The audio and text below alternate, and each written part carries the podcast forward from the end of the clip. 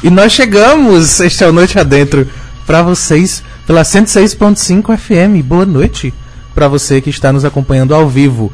Nós também estamos ao vivíssimos pelo YouTube. Sim, pelo YouTube, foi confirmado que a produção me falou.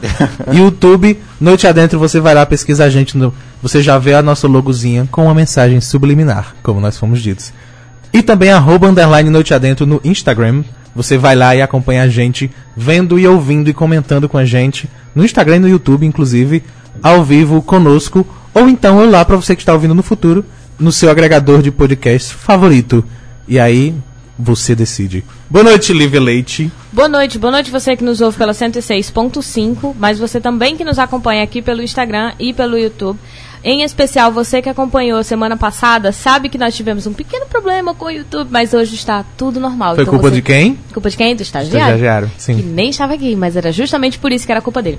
Hoje ele está aqui, então ele vai poder ler as mensagens de vocês que quiserem participar diretamente pelo YouTube eh, da nossa conversa e aqui pelo Instagram. Quem vai estar lendo sou eu. E aí vocês que, no- que chegam agora já vão entender por que nós estamos falando das pessoas que vão mandar mensagens pra gente no Instagram e no YouTube. Boa noite também para você que está nos ouvindo pelo podcast, né? Porque eu não sei que hora que você nos ouviu e também não sei por que você não participou. Se é a primeira vez que você está nos ouvindo, nós estamos sempre aqui às 7 horas da noite, todo sábado, fazendo o podcast ao vivo, né? Fazendo o ra- programa de rádio ao vivo que é gravado e se torna um podcast. Então, para você que está chegando pela primeira vez, é importante vocês saberem. é, por algum motivo o estagiário está sinalizando alguma coisa para o João e me chama a atenção. Eu preciso deixar bem claro isso lá. Porque pra você que não está vendo, o estagiário decidiu me sinalizar balançando os braços freneticamente. E eu E estava aí olhando pro chamou a lado e consegui prestar atenção no que o estagiário estava É. falando, mas tudo bem. Ah, então, como eu Mas dizia... resolveu? Resolveu pelo menos o problema, já que eu fui não era um chamada problema, atenção? não, era só outra coisa. Mas vamos lá. É, pra você que tá chegando aqui pela primeira vez, um já deu pra perceber. eu. Nem era um problema. ok, vamos mais uma vez. Pra você que tá chegando aqui pela Porque eu primeira tava vez. dizendo- Tá brincando. bom! Eu achei bastante chaves hoje. Aí eu sinto muito. então quem chegou já tá começando a entender que é uma bagunça, ninguém me respeita nesse programa aqui. Em especial, a gente não, respeita ô, o convidado. Fique claro que ninguém Oi. se respeita. É, mútuo. é, é verdade. E é um objetivo gente- nosso mesmo, é um conceito. É o conceito. Mas olha só. Eu preciso respeitar pelo menos quem tá chegando pra pessoa ficar, pra ela entender o que sim. tá acontecendo. Então Por você que tá enquanto. chegando, que tá vindo pela primeira vez, você é o único que é respeitado nesse programa aqui e é só porque é a sua primeira vez. Então, é olha só no comecinho. Só no comecinho, depois isso passa, porque nem os nossos ouvinternáutas, como a gente costuma chamar, também são mais respeitados. A gente lê na hora que a gente quer, vai passando, enfim. Eles já estão acostumados conosco. Então você que tá vindo pela primeira vez, é, saiba que o Noite Adentro é um programa que acontece sempre às 7 horas da noite aos sábados e nós temos um convidado. João e Lívia são os únicos que estão sempre aqui, porque o estagiário nem sempre está. Né, apresentando o programa, É, né? sempre com um convidado ou uma convidada. Às vezes dois, às vezes três, mas sempre convidados diferentes, né? Pra batermos um papo que nós também não sabemos qual é o tema. Não é isso, João? É isso, eu não tava ouvindo. Eu não mas tava é no que eu falando, tá vendo como ele não me respeita? Mas é justamente isso. O nosso objetivo é fazer uma conversa ao vivo sem pauta. Te joga o pau, tá pra longe, sabe? A, a, o objetivo é sentar. No caso, hoje especificamente, o convidado é meu. Lívia fica proibida de pesquisar sobre, se informar sobre. O que ela sabe é unicamente o nome e a foto, porque é o que tem no banner. É, É, só que sabe. dessa vez eu descobri também que o nosso convidado é extremamente famoso ou tem amigos muito fiéis. Pois é. Porque ele bombou no, Divulgação no Instagram, divulgação pesadíssima. Inclusive, a galera já está aqui botando olhos com. Meu Deus, eu sempre troco esse emoji. Emoji com os olhos de coração. Olhos com emoji de coração, É. é, isso? é isso. Ok. Quer falar do pessoal? A Bia, que já chegou por aqui, é Bia Bernardo. Bia! Chegou e botou, ah, lindo! E eu estou apontando a câmera para João, então tem que ser eu. seja com ele. Tem que ser eu.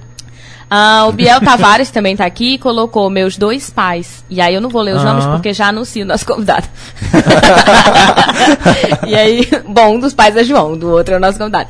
Ah, a Bia, que disse João Saudades. O Para, Aderson, que tá por aqui também. Ah, E a Dessa está literalmente por aqui. a Ruth, que chegou por aqui. A Débora, o Williano. A Malu e o George, que estão todos aqui pelo Instagram já. E aí eu queria aproveitar para sim mencionar a Derson e Pamela, que fazem parte de um passado distante da minha vida, mas que estão por aqui presentes. Um beijo, vocês são especiais pra mim. Ah, fica gravado, fica no podcast. e aí vocês podem usar como arma contra a minha pessoa. E se estiverem vendo na live pela internet daqui, por favor, cuidado. Por favor, não, pare. Não continuem, porque aí a gente tá usando a internet também, então vê só essa questão de diferença. Mas, vamos começar então? Vamos, João Pedro acabou de entrar e disse perfeitos. Sim. E a Bia também Verdade. disse que amava vocês e falou também o nome do convidado. Então, assim, por favor, anuncie. O João Pedro disse, af, queria estar aí. Ah, pois é. Podia, inclusive, não é, não é nem difícil. Mas então, vamos lá, vamos?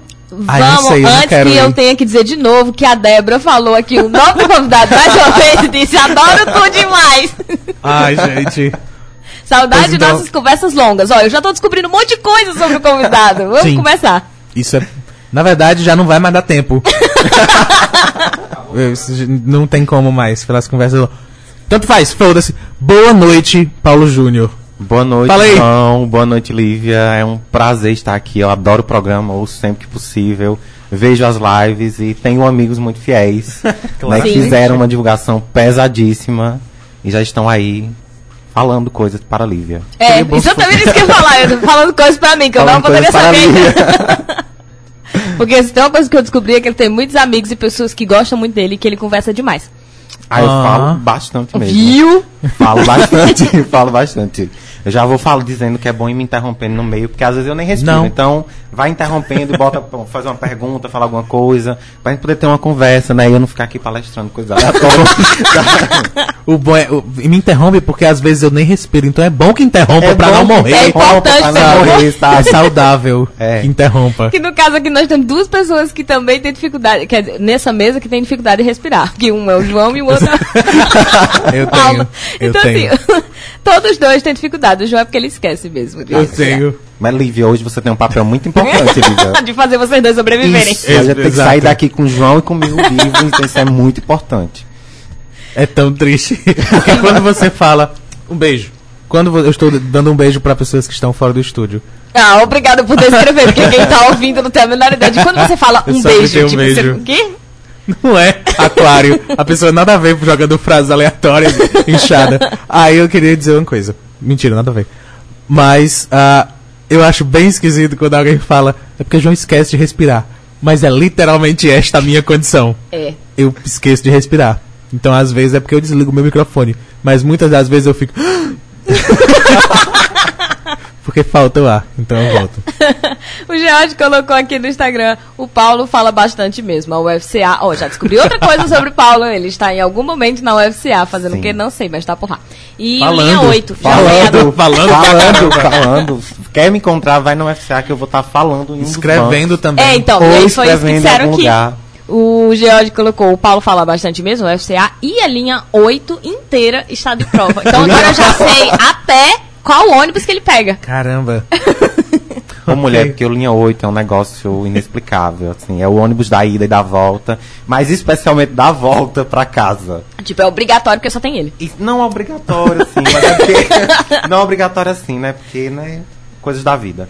Mas a gente sempre pega esse ônibus e tem um grupo de pessoas muito maravilhoso, muito I love you vocês.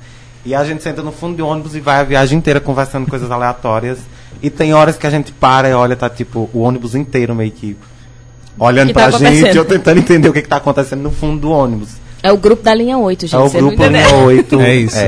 Você não tem Parece- seus grupos no WhatsApp de gente que não conhece? Pois é, a gente Parece o nome o de banda de, de pagode, na verdade. Grupo da linha 8? Grupo da linha 8. grupo da linha 8. Por algum motivo. Se não tinha esse nome, batizamos aqui Fica por algum aí. motivo. Da o 8. slogan é em ponto de sucesso, né? tá vendo? Meu Deus. ter slogan. É o nome do álbum. A gente já conseguiu aqui. E aí, só pro ouvinte que talvez não saiba, Paulo falou I love you, e pra quem não, não tem o conhecimento, I love you significa morena em francês. e aí é bom que você tenha pegado essa referência. Eu espero que sim. Vamos começar o programa? Eu achei que a gente já tava começando, mas tudo bem. pra a você ver pergunta. como nem os apresentadores têm noção da hora de perguntar. Ah, é verdade, tem uma pergunta. Porque ele falou tanto e tão bem que acabou a gente não Tá necessitando vendo o da perigo? pergunta. Tá vendo o perigo que é? Eu falei. Eles avisaram. Quem tá na Eles live avisaram. avisou. É esse o perigo. Por Tá isso vendo? que as pessoas. É, obrigada, pessoas da live que já nos comunicaram que não precisaram nem fazer a pergunta. Eu não peguei isso, mas agora eu entendi. Mas vai ter a pergunta. É, a gente vai ter a pergunta. Só pra. Antes da pergunta, a Bia tinha colocado: vamos fazer o grupo da linha 8, povo. Pen- nunca pensamos nisso. Então já tá aí, tá batizado, tem até um slogan pra vocês um que sucesso. andam nos ônibus da linha 8. o, o estagiário já Você colocou olhou aqui. O ponto tá, Estagiário é, extremamente competente. É, Recebi a informação já aqui no ponto. Recebemos a informação de que o, o grupo da linha 8.com está disponível. Então, Corre se aí. vocês quiserem comprar aí o domínio para ter um aí. site na internet, tá- Olha aí, pessoal, do, pessoal ah, o meu pessoal da TI aí, né, do, do grupo do, do Linha 8 Grupo, por favor, já vá agilizando isso aí. Quando eu sair daqui, já é pra estar no Já é o site, ser nosso. Né? Que Já é não pra ser. Vamos agilizar isso aí. Que maravilha. vamos lá. E é pior, Não eu, tenho, eu tenho certeza que isso vai acontecer. Bom, é, É bem provável. vamos lá. A, a gente tem só uma pergunta, e essa pergunta, normalmente, eu achei que a gente não ia fazer a primeira vez no programa, porque essa pergunta é para, de fato, a gente dar espaço para o nosso convidado se apresentar para quem está tá nos ouvindo e que não tem a menor ideia, né? Nunca nos acompanhou. Então, assim, a gente não se apresenta sempre porque a gente, na verdade, nunca parou para prestar atenção. Que tem Não. gente que chega e a gente precisa se apresentar. Isso De é fato, importante, inclusive. a gente nunca fez A isso. gente nunca fez isso. A gente só fala os nossos nomes e acabou. Programa 140 e 10. Quem Mas- sabe a gente devia se apresentar. ok. Talvez não seja mais necessário. É, 140 Meu Deus. programas depois. Mas aí a gente joga sempre a pergunta para o nosso convidado ou convidada, né? Que é para que ele possa começar a se apresentar e a gente saiba minimamente algo sobre.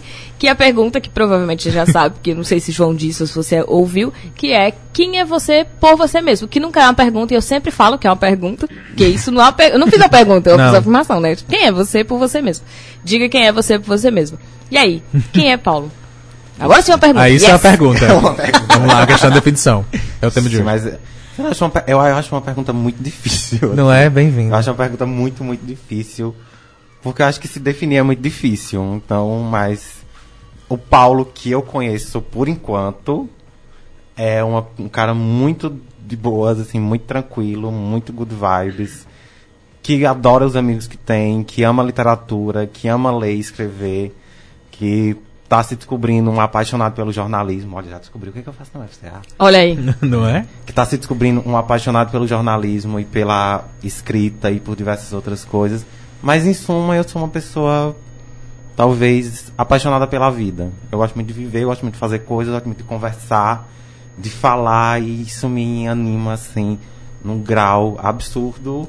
E eu tento fazer isso cotidianamente. Às vezes dá certo, às vezes não. Às vezes um pouco menos, às vezes um pouco mais. Tem gente que não entende. Tipo, tem gente que acha que tu é muito abusado, ou gente que fica chateado porque tu é uma pessoa que fala muito, uma pessoa que escreve muito, que se sente muito bem, que é good vibes. Ah, eu acho que deve ter, assim. Essa pessoa não chega em você. Acho que ele não deu. Assim, pelo fato, hum, pelo fato de eu ser muito good vibes, muito de boas, eu nunca, tipo, percebi, eu nunca senti ninguém Uhum. questionando ou reclamando ou achando isso estranho. Uhum. Às vezes estranho um pouco já, mas enfim. Tipo, Nada, uma primeira impressão. é, nada complexo. Agora, pelo fato de falar demais, às vezes, às vezes se incomoda naturalmente. Porque às vezes eu me sinto incomodado pelo fato de eu, me- de eu falar tanto, às vezes. De, tipo, Super entendo. em determinadas situações, é, em, com algumas pessoas eu começo a falar pelos cotovelos, às vezes. E às vezes isso me incomoda, porque às vezes eu, isso me incomoda, porque, tipo, é exatamente o que eu falei no começo. A gente tem, tem que gerar um- uma conversa, um diálogo. E quando só você tá falando, não é uma conversa, é palestra, entendeu? Sim. Aí, tipo, tá todo mundo ouvindo você falar e você não deixa ninguém falar.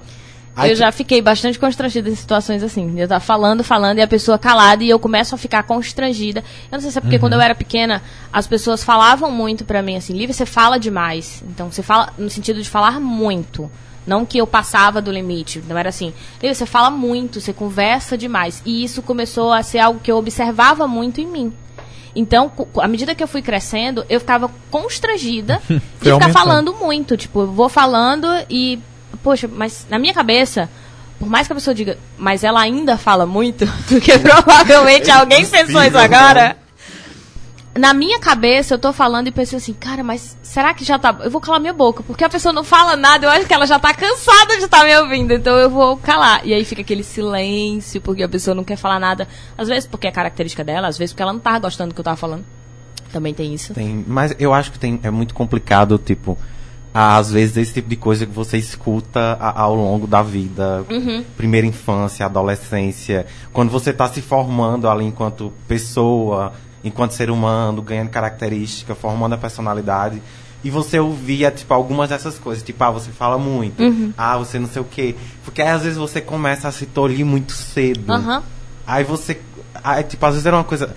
O fato de falar muito, às vezes denota que você é, é só uma pessoa comunicativa, sociável, é, enfim, que gosta de conversar, que busca ah, troca com outras pessoas.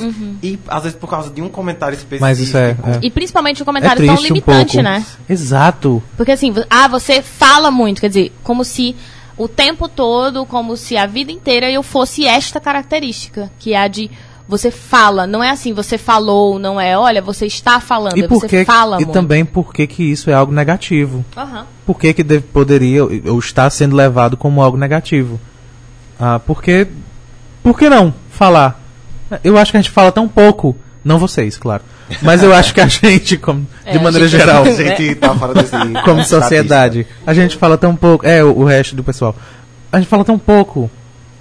Falar de verdade, Uhum. soltar, a- abrir a boca e emitir sons num tom de voz, sabe? A Tu acha que faz- as pessoas falam um pouco? Eu acho sim. No geral, assim. Principalmente agora, a gente digita muito, Ah, a gente se expressa, Sim. Mas a gente não fala muito, eu não acho. é, eu acho que às vezes a gente fala muito e não se comunica direito. Isso também. Porque, inclusive, eu vi um, um dia desses. Foi, Especialmente isso também. Não sei se foi uma frase, um meme, eu não lembro. Provavelmente era um meme. E aí a pessoa falando alguma coisa, eu quero acreditar que isso era um meme. A pessoa falando alguma coisa sobre falar muito é melhor do que, sei lá, ter ideias e não, não, não falar. Mas esse falar muito era falar no sentido de falar qualquer coisa é melhor do que só ter ideias. E, e não. Falar qualquer coisa não é uma coisa positiva. Quando não né? se tem conteúdo. Quando não se tem conteúdo, tipo, não é melhor. Às vezes é sim melhor você ficar calado refletindo do A que, que- falar um monte de besteira que você pode machucar alguém, por A exemplo. gente tem que tomar muito cuidado com essas falas vazias, né? Sim. Que eu acho- é extremamente complexo falas vazias. Mas indo encontrar o que o João estava falando, eu, eu- às vezes eu tenho muito essa impressão de que a gente fala pouco. De que a gente. A gente, a a humanidade. gente, A a humanidade, a gente sociedade. Não aqui. Não, A não gente, eu caso. não, mulher. A gente tá numa outra estatística. E ele Mas- gesticula bastante também. Quem não tá assistindo, Isso, quem não sinto tá muito. assistindo. Eu estou Não, e apreensivo quem tá pelos assistindo, eu copos. tenho pena de você. Eu, eu tô apreensivo pelos copos, eu tô morrendo de medo. Eu fico, Não meu Deus, e agora? quebrar, Aí eu olho, eu só não, não, é gesticulo agora. mais porque eu tô segurando um copo Não e um, um celular. Então. E eu tô aqui fazendo DJ no, no, no botão do, do volume do microfone, porque ele vai pra trás e vai pros lados. e eu fico, meu Deus, vamos lá, e agora? Vou tentar ficar mais quieto. é complexo também. Deixa. Mas, enfim, voltando ao que eu tava falando. Eu acho muito difícil porque é, a, a gente vem reclamando de muita coisa ultimamente, assim, nos últimos anos. A gente reclama de muita coisa, de muitos aspectos. E eu acho que muitas dessas coisas têm reflexo no fato da gente falar pouco. Da gente discutir pouco muita coisa, da gente debater pouquíssimo determinadas situações. Aí a gente vai depois, tardiamente, reclamando desses aspectos. Aí. Estamos falando vou- de eleição, né? isso, estamos não falando de, é, estamos falando de eleição. É, é um- eu acho que recentemente é, um, é, é- é o, o evento que mais denota esse silêncio. Aham. Porque a eleição ela é resultado do nosso silêncio, não do, do, do silêncio específico meu, seu, ou do João, ou do estagiário. É, mas um silêncio nosso enquanto sociedade, um Sim. silêncio que não nos permitiu debater e discutir uma série de coisas importantes em um período significativo e por um período longo. E essa ausência de, de debate, essa ausência de diálogo, de conversa, de voz, então de fala, fez com que a gente começasse a assumir alguns meios termos, algumas situações, alguns extremismos, alguns discursos como aceitáveis, como palpáveis, como solucionáveis, como solução para uma série de questões. Aí agora a gente está refém dessa nossa ausência de fala, refém do nosso silêncio. E agora a gente, eu tenho muita sensação que a gente repete o silêncio. Antes a gente repete, inicialmente a gente viveu o silêncio por covardia e agora a gente vive um silêncio pautado no medo, no receio e caminha para uma nova covardia. E isso é muito difícil, muito complexo, principalmente dentro eh, da sociedade em que a gente está inserida, do país que a gente está inserido, do contexto em que a gente está inserido. E eu acho que mais especificamente pegando a nossa região, é mais complexo para a gente, enquanto nordestino, nessa atual situação. Então, viver essa ausência de fala, esse silenciamento do você fala muito e caminhar para um você fala nada, é muito complicado, assim.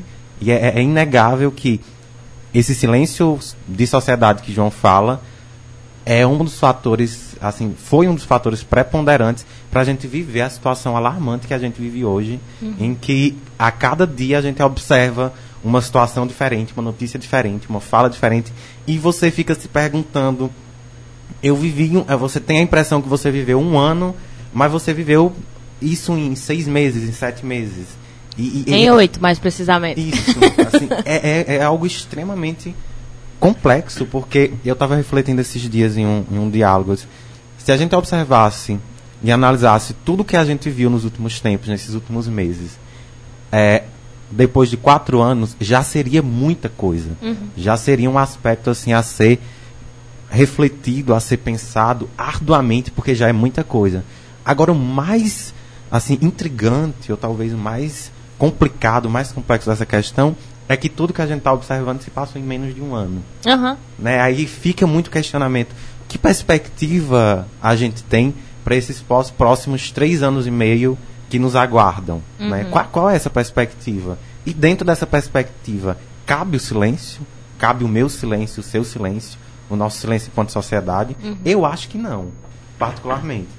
Tenho tentado agir de algumas formas para que esse silêncio não ocorra. Mas andar sozinho é difícil. É. Andar sozinho é muito Na difícil. verdade, é, é impossível. Quando você pensa que você está vivendo em sociedade. A gente escuta algumas pessoas dizerem: ah, mas a gente, quando é, tem pensamentos individuais, a gente é um indivíduo e os indivíduos criam suas próprias ideias e o coletivo é besteira, e blá blá. Amigo, não tem como você viver numa sociedade se não for pensando em coletivo. Você não aprende nada sozinho. Absolutamente nada sozinho. Assim como poucas coisas que você pensa foram, foram de fato uma ideia sua, até porque provavelmente se você teve uma ideia, alguém já teve a mesma ideia, sabe, em outro lugar. e- Melhor. ou até melhor do que a sua, sabe? Não é Acontece. a primeira. Ah, mas e quem patenteou? Tá, e quem patenteou a ideia, mas foi a única pessoa? Não, não foi a única pessoa que pensou. Teve várias, só que as outras não tiveram foi tempo ou dinheiro para patentear, sabe? Então esse discurso de ah, eu vou fazer as coisas sozinho, não rola.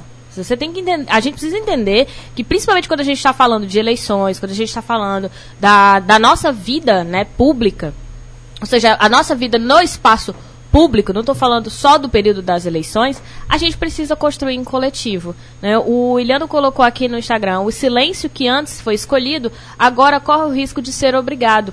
né? E a gente não pode permitir que ele seja obrigado. O, o- não lembro quem foi na USP que anunciou essa semana que a diferença é que nó- de, desse comentário de nós estamos voltando para o período da Idade Média. E aí esse professor, é um professor da, da USP, ele comentou que nós não voltaríamos ao período da Idade Média porque dessa vez a ciência não ia se calar. E é necessário que a gente não se cale, sabe? Que a gente explique as coisas para a população, mas também que a gente chame a população para conversar.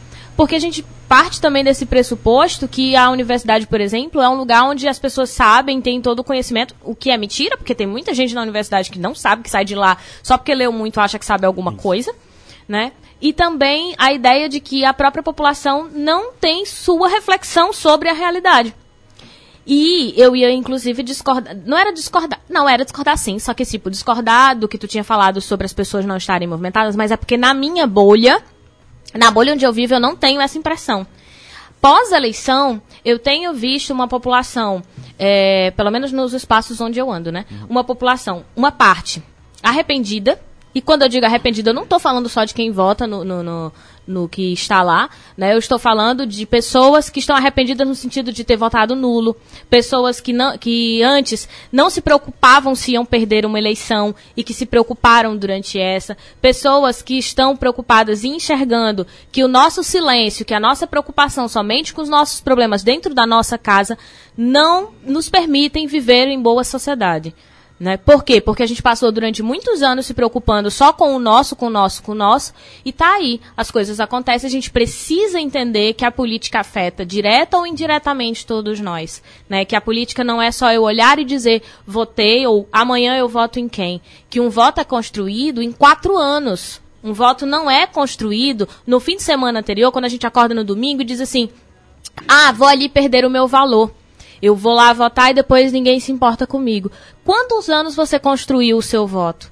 Né? Será que você só pegou o seu santinho lá? E aí eu não estou colocando a culpa em um único indivíduo. Eu estou falando que é uma coisa da sociedade brasileira. Né? Nós não estamos habituados a falar de política. Em casa a gente ensina para as crianças que política é besteira, ou a gente fica xingando fulano de partido, ou a gente acha que política tem a ver só com partido, porque a gente também não aprendeu que política é outra coisa. Porque. Ou me... pior, a gente hum. passa a achar que política é só a eleição. Exato. É só o dia. Mas me diga, e aí, foi que a e gente aí fica sendo um diferente? saco. Fica sendo um saco porque eu sou obrigada a ir lá. Porque eu sou obrigada a ter que tirar o meu domingo de manhã Uhum. pra ir votar e que ninguém se importa comigo, porque aqueles políticos. Quem são esses E políticos? não vai fazer diferença. Exato, porque não faz diferença, porque vão tirar ah, quem a gente votou, porque eh, não faz diferença porque todo mundo vai roubar. Quando a gente distancia da nossa realidade os políticos, quando a gente diz assim, olha, ah, o político é tudo igual, você está falando como se não fosse a tua realidade. E aí é muito fácil você categorizar e dizer político não presta. É como ah, os discursos hoje, de, eu ouvi um cara falando de um discurso assim, ah, esses esquerdistas, né? Eles gostam é de bagunça. Mas o que o cara defendia era justamente as ideias que são hoje atreladas à, à esquerda, né? Que são hoje atreladas como, por exemplo, a busca por justiça social. O cara defendia isso. Mas ele não se reconhecia como sendo esquerda. E ele estava em meio a pessoas que estavam defendendo isso. E ele dizia, não, porque esses esquerdistas, quer dizer, para distanciar das pessoas, ou seja, eu parar para ouvir as pessoas e você dizer assim, não, eu sou a favor disso, não existe. Esse cara estava no meio de um monte de gente, ele estava no meio de uma manifestação, certo? Quando eu digo uma manifestação, não é necessariamente aquela movimentação no meio da rua. Mas era uma manifestação de pessoas, era um evento onde tinham pessoas que estavam ali, que lutavam por justiça. Tinha um. mo- Era, era depois da, da, da parada gay. Só pra vocês terem ideia da- do evento. Não foi essa do Crato que aconteceu essa semana. Ah, ok. Foi outra. É, foi num, num evento pós-parada gay. E aí, claramente, todo mundo que tinha ido pra parada estava lá no meio. E essa pessoa estava muito confortável lá no meio, mas fez esse discurso. E aí eu falei assim: e ele pensa que ele tá onde? E me bateu aquela ideia de ele não sabe. Ele acha que os esquerdas são pessoas que estão muito longe da realidade dele. Ele está do lado de uma pessoa que se colocaria facilmente como sendo esquerda. Do lado. E ele não consegue enxergar que aquela pessoa é nada, ou não tem nada a ver com o estereótipo que foi criado na cabeça dele. Então a gente consome muito na internet, consome muito na TV esses estereótipos sobre o que é uma pessoa fascista, sobre o que é uma pessoa esquerdopata, sobre o que são os políticos. Só que na vida prática, na vida offline, né, na nossa vida real, a gente tem deixado de conversar, deixado de buscar essas informações e entender. Não, nem todo político é corrupto. Nem todo político, quando vai entrar lá, é porque ele está querendo ganhar dinheiro. Tem político que está querendo entrar lá só para ganhar dinheiro? Tem. Mas nem todos os políticos estão lá para isso. Estão de fato com o propósito de tentar fazer a mudança, de construir. Agora, quando a gente se exclui e diz, ah, mas é muito difícil, vai demorar muito? Vai mesmo. Vai mesmo, porque só um voto é construído em quatro anos. Né? Você vai levar muito tempo. E eu tô esperando vocês me cortarem. E aí, finalizar. eu vou falar aqui eu o ia cortar agora porque Bastante eu ia cortar agora porque eu achei que ia ter um, um- um- algo do Instagram e eu já ia gritar não, antes sou eu. É. Mas era justamente porque em falando falando sim políticos e líderes ou inclusive no entretenimento, inclusive celebridades, ah, são são status e posições que como a gente não tem esse acesso, a gente dá voz a essas pessoas. E aí falando entre voz e silêncio, nós quando votamos e aí mesmo que a gente vote com toda a má vontade, pensando que não vai dar em nada, ou inclusive não votando, a, a gente está dando voz a algo, a gente está dando voz a alguém. E isso vai cair na representatividade. Porque eu não posso estar lá no lugar dele. Então eu teria que dar a minha voz ou a minha possibilidade de voz a alguém Sim. que em teoria me representaria. Então quando eu digo que ninguém presta e todo mundo vai roubar, eu tô dando minha voz exatamente a isso. É. o que eu tô escolhendo colocar lá em cima. Eu não estou tentando. Por que que Aí eu volto para a representatividade. Por que que num país nós temos ah, uma maioria ah, negra, uma maioria feminina, mas no Congresso a gente não tem isso em números, em estatísticas. Ao contrário, o extremo oposto, inclusive. A quem que a gente está dando a nossa voz? E aí isso volta pro entretenimento. Que celebridade a gente está dando o nosso espaço? A quem eu estou dando meu tempo? Se eu não, não minha voz, a quem eu estou dando meus ouvidos? A quem eu estou dando meus olhos? Inclusive aqui, quem tá nos ouvindo ou nos vendo, tá dando esse, esse espaço pra gente. A gente não estaria aqui se não tivesse ninguém ouvindo. Isso. Então, vocês que estão ouvindo, escolhem nos dar esse, essa oportunidade para as nossas vozes, para nós de maneira geral. E aí pode ser a, a diferença entre ouvir e deixar para lá e ouvir e compartilhar, que é algo que a gente pede, mas que faz diferença no fim. É você espalhando essa voz que também te representa. Sim. É Porque essa dedicação toda que as pessoas dão, por exemplo, ao, a vir para o programa e ouvir a gente, né, e estar conosco, ela se reflete em eu passei parte do meu tempo ouvindo o que vocês estão falando e concordando ou discordando do que vocês estão falando. Então, se você concorda com o que está falando, e isso não era uma propaganda, porque não foi de propósito para dizer assim, ah, compartilhem o que a gente está falando. Mas é que se você concorda, você tem que cada vez mais compartilhar aquilo que você sente como representação da sua voz. Você consome. E isso vale, por exemplo, ah, ouvi uma banda e me senti representado. Ah, e ela, ela tem temas, temas bons. A gente precisa compartilhar. Sabe, a gente precisa mostrar isso para outras pessoas e não guardar pra gente dizer, olha, que coisa maravilhosa, e guardar e esperar uma oportunidade da gente conversar. A gente precisa chegar nas pessoas e conversar com Tem elas. que criar um ciclo de, de aproximações. E é muito importante que nesse processo de compartilhamento, de construção desses, dessas posições, sejam elas é, próximas ou totalmente díspares, que a gente construa um arco de informação. Assim, acho importantíssimo. Porque a gente está muito habituado e já há muito tempo a, a viver de frase feita. Então, a- as, nossas, as nossas posições, as nossas opiniões, elas são pautadas e elas são dadas em frases feitas. E isso é muito complicado. Porque isso é um dos fatores, além desse silêncio que a gente falou aí no início e que reverbera até agora, é um dos fatores que constrói o esvaziamento das questões, o esvaziamento das discussões, porque não há é, pessoas com conhecimento, às vezes, para realmente debater as questões, porque está se informando ou está ah, recebendo informação via frase feita, ou Sim. via manchete, ou via eh, rede social, só com a manchete também. Então, isso é extremamente dúbio mesmo, assim. Porque eh, existe um, um poema que eu não vou me recordar de quem agora, que diz que o pior analfabeto é o analfabeto político. É do Brecht, Bertolt Isso, Brecht. isso.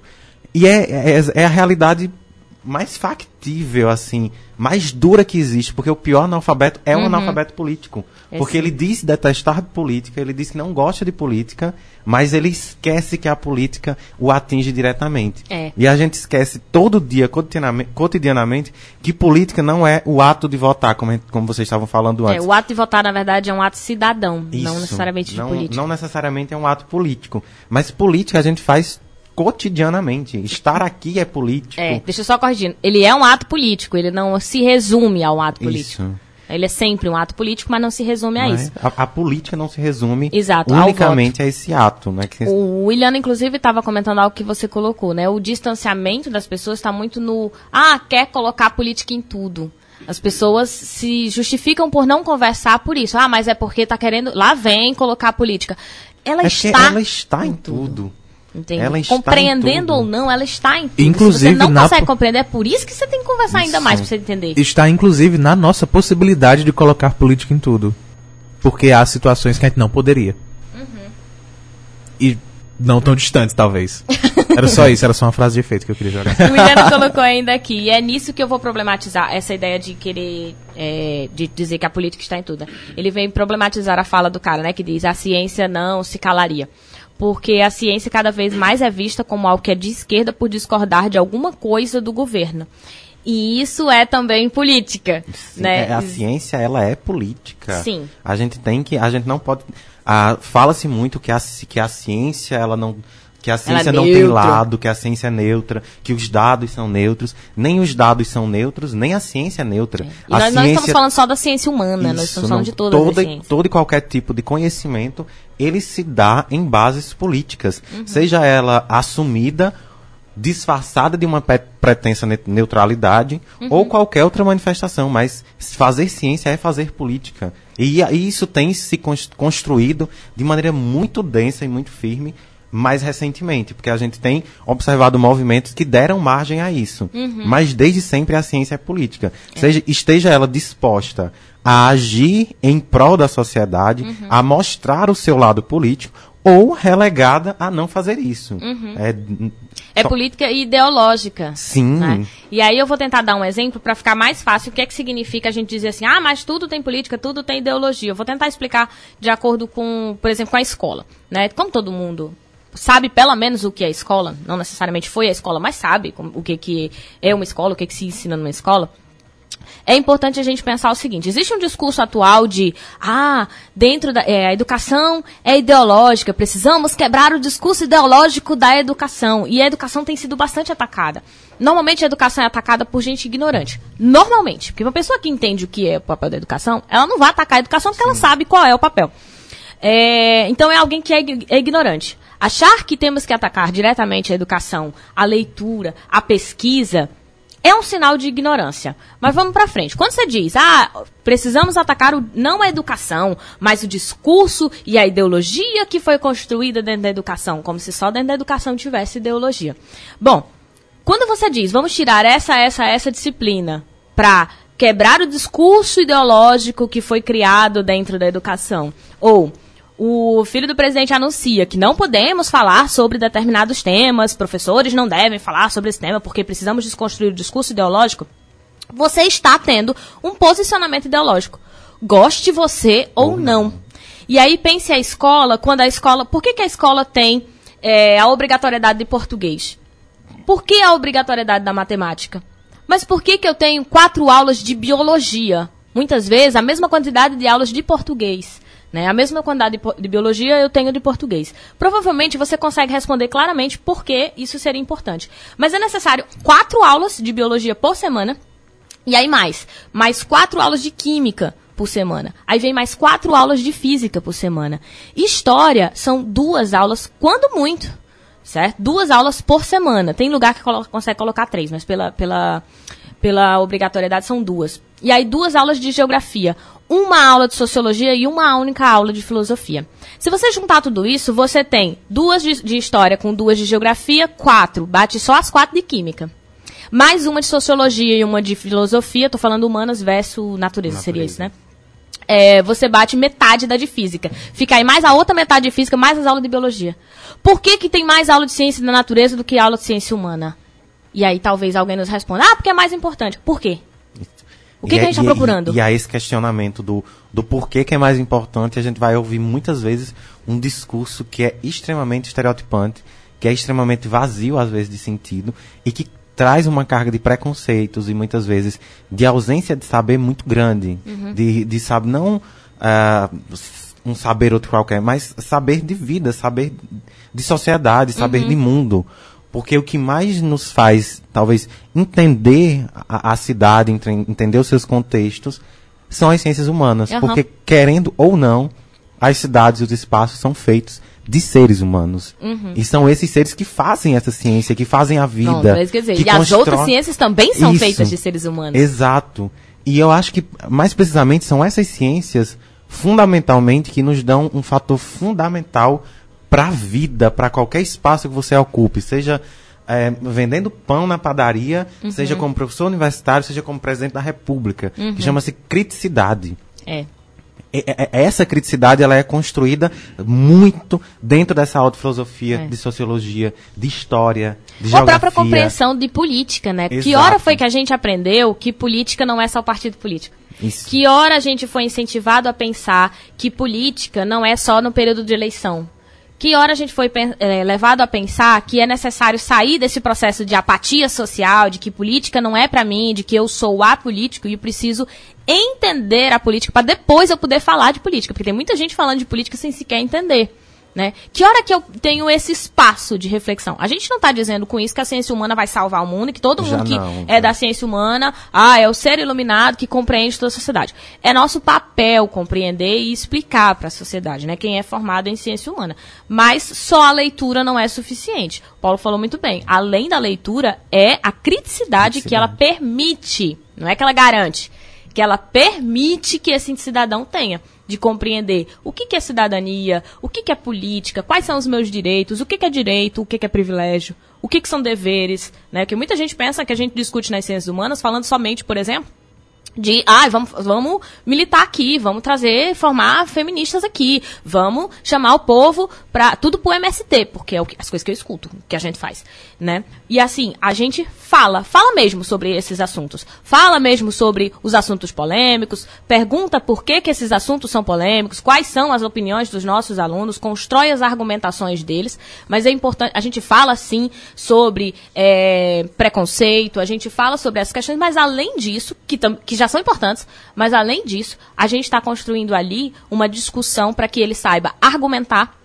mas mais do que argumentar, ele saiba ouvir. Sim. Que ele precisa ouvir quando ele está em sala de aula, ele é obrigado a ouvir até o fim a argumentação do colega dele, que em sociedade nós temos percebido que isso não está mais acontecendo.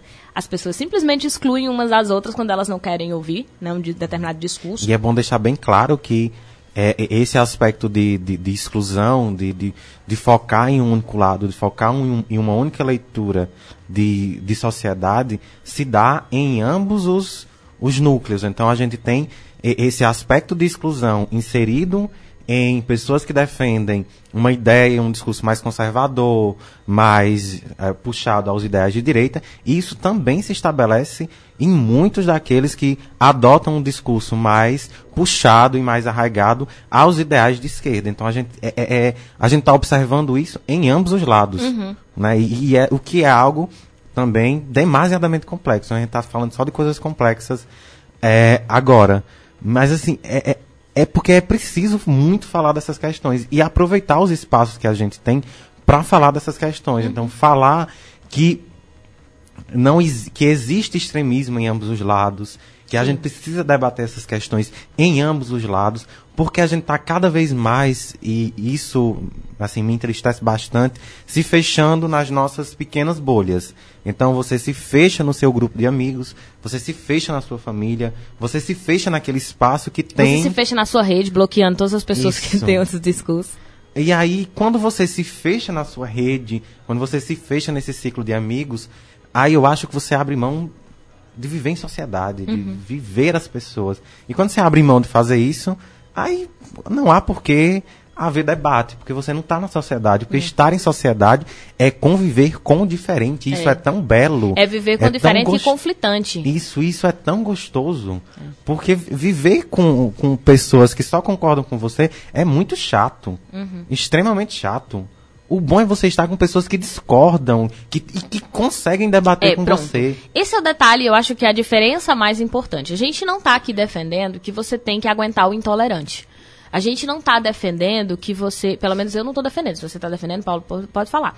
Mas eu não estou defendendo que as pessoas elas conversem com pessoas intolerantes, mas que elas tentem compreender. Uma coisa é você ensinar a pessoa e demonstrar para ela que ela está sendo intolerante, mas isso não significa passar o pano para a intolerância dela. Quando você corrige, quando você discute, quando você levanta na mesa e diz eu não vou aceitar esse tipo de intolerância, você está tomando uma é, postura. São, até porque a gente tem que tomar cuidado que são, são discursos diferentes. O discurso da, do debate, da discussão produtiva, proativa, é uma. Significa que eu adoto uma posição e você, Lívia, por exemplo, adota outra posição. Uhum. Nós sabemos que somos díspares e conseguimos debater diante disso, Sim. nos respeitando mutuamente é, a intolerância ela se dá com bases muito fortes, muito densas no desrespeito. Uhum. Então significa que eu acho o outro é como se eu enxergasse o outro como uma abominação. Uhum. Se é uma abominação, eu ele não é digno tenho, de conversar. Ele não é digno de conversa, ele não é digno de, de uhum. diálogo e ele não é digno de respeito. Uhum. Então é muito interessante, é, é, muito interessante, é muito importante definir que existem dois discursos: o discurso do debate proativo e o discurso da intolerância. O discurso do debate é o que a gente quer para viver em sociedade. O discurso da intolerância é o que a gente deve combater conjuntamente. É. E aí, quando eu digo conjuntamente, é o cara que pensa e adota ideias de esquerda, o cara que pensa e adota ideias de direita, de centro, mas, enfim, a gente tem que debater é. conjuntamente. O William, é exatamente isso. O Williano colocou assim, ah, porque tal assunto é mais importante, disse aquele que não conhece o assunto, né? Quando eu vinha falando dos exemplos de, de educação. Então, por quê? Por que, que você tem mais disso e mais daquilo? É uma escolha, é uma escolha ideológica. Por que, que eu tenho mais aulas de religião? Por que, que eu coloco aula de música? Por que, que eu não coloco aula de música? O que, que eu estou priorizando ao adicionar essas aulas? O que, que eu penso? Então, sim, é ideológico. Né? As nossas posturas de passar um pano para uma pessoa intolerante, ou seja, dizer que é besteira, que aquilo que ela falou é brincadeira, que é frescura, é você aceitar que aquele discurso não tem problema e pode continuar existindo na nossa uhum. sociedade. E aí é válido lembrar que a língua, ela o nosso idioma, ela é viva. Então ela está em constante reconstrução. A gente precisa significar e ressignificar palavras. Então vai ter termos que a gente não aceita mais. O século XXI não aceita mais discursos racistas. Não aceita mais, ou não aceitaremos mais, o século XXI não aceita mais discursos que sejam discursos machistas. Mas a nossa sociedade é uma sociedade, somos uma sociedade machista e extremamente racista. Se nós não aceitamos, portanto, precisamos combater. Não é passar o pano, não é ficar calado, porque quando você fica calado, você também aceita que aquele discurso é um discurso adequado. A gente não está dizendo para você sair gritando e de repente batendo nas pessoas. A gente está dizendo que você tem formas de repreender. Essas formas muitas vezes são não rir de uma piada, Sim. levantar de uma mesa, sair de um grupo e não aceitar, perguntar por que estão fazendo aquele tipo de coisa, aquele tipo de piada, por que que acha engraçado aquele tipo de brincadeira ou o que ela quis dizer. E é, é, é acho que é, é, é, um fator muito, muito importante a gente lembrar que, ah, no geral, muita gente adota como pensamento de que o silêncio, de que ficar quieto diante de uma piadinha, diante de uma situação que denotam um, um, uh, acepções machistas, homofóbicas, racistas, que isso significa não assumir lado. Uhum. Mas o silêncio significa que você, que você está assumindo lado. É. Quando você silencia diante dessas ações, diante dessas falas, significa que você assume o lado de quem fala. Então você uhum. assume o lado de quem oprime. Né? E é exatamente, a, a gente volta na, na, primeira questão, é exatamente por, essa, por essas ausências de fala, por esses silêncios perante essas questões, que a gente vai construindo toda essa história de machismo, Sim. racismo, homofobia e tudo mais que a gente observa cotidianamente nos nossos ciclos. Não precisa uhum. ir longe. Né? Eu tenho certeza que quem está nos ouvindo, quem está nos vendo, não precisa pensar muito para lembrar de um, de um primo, de um tio, de um amigo, de um conhecido que já fez uma brincadeirinha dessa ou que faz constantemente. Uhum. Né? E muitas vezes você se cala diante disso por uma série de questões. Mas é importante que a gente comece. Políticas. Uma Isso. série de questões políticas. políticas. Porque quando você decide, por exemplo, não discutir com o seu tio ou não discutir com o seu pai, você sabe que você está vivenciando com ele ali 24 horas, então vai ser difícil você passar, às vezes, 24 horas com ele dentro da sua casa. Então, às vezes, você decide porque você porque é mais fácil, porque você tem, precisa ter sanidade mental, porque você está vivendo 24 horas com aquela Exato. pessoa, né? Mas é uma decisão política. Você assume que você não vai, que você perdeu aquela guerra naquele espaço. Isso. E, e aí a gente não está na... dizendo você dentro de casa vai discutir com teu pai, porque 24. Não, a gente não está dizendo isso. A gente está dizendo tem lutas que você tem que travar. É, tem ambientes e ambientes, uhum. né? Tem, é bom a gente ponderar isso mesmo. Existem ambientes e ambientes. Tem ambientes que são que você deve realmente assumir uma postura e dizer, não, isso não cara, isso não é legal. Uhum. Amigo, isso não é legal. É, tio, isso não é legal. Uhum. Mas, obviamente. Ou, ou, até eu. Eu, isso, isso, não é legal. É, e você com é, você mesmo. Tipo, tipo pensar algo olha, e não, porque, não dizer. É, porque não é. Tem. tem, tem não é, é, é às vezes consciente tudo isso. Inclusive pra gente tem coisa muito enraizada que nem a gente percebe. Uhum. Que a gente precisa de leitura, a gente precisa de uma outra informação vinda de fora para fazer a gente perceber que nós temos também discursos e pensamentos e brincadeiras uhum. e verbos e, e, e, termos que agridem e atacam. Então, até um, uma questão nossa com a é, gente. Foi bom tu lembrar, porque assim, eu, eu, lembrei inclusive de um exemplo que aconteceu comigo, que eu usava uma palavra no vocabulário e nunca tinha questionado sobre o uso dessa palavra, porque a gente não fica questionando o uso de uhum. palavras. A gente aprende e usa no nosso vai cotidiano. Usando. A gente vai usando. E aí, numa determinada palestra, uma pessoa disse que quando eu quisesse falar sobre é, machucar alguém ou prejudicar a imagem de alguém, eu não usasse o termo aliás, que eu usasse o termo, vou falar primeiro o termo que a gente tem que usar, que é para fixar, o termo depreciar. Então, Isso. que eu deprecio a imagem de alguém, que eu estou depreciando o trabalho de fulano, né? Como se eu estivesse ignorando ou tornando ruim o trabalho de alguém. E que eu deixasse de usar o termo denegrir, que era o termo que eu usava, que é significaria, portanto, denegrir a palavra denegrir significa tornar negro né? E aí usar a palavra denegrir com o sentido de depreciar, com o sentido de destruir, com o sentido de tornar algo ruim, ou seja, eu torno o negro, portanto eu torno ruim. Ruim. Essa palavra foi construída. Alguém pensou um dia essa palavra. Alguém começou a usar essa palavra com este sentido. Ela não surgiu do nada, ela surgiu dentro de um contexto histórico. E a gente hoje usa a palavra sem um significado e acha, ah, mas já passou. Não, não passou. É uma construção. O idioma é vivo, construído e com significado. Seja você sabendo do significado que você está usando ou não.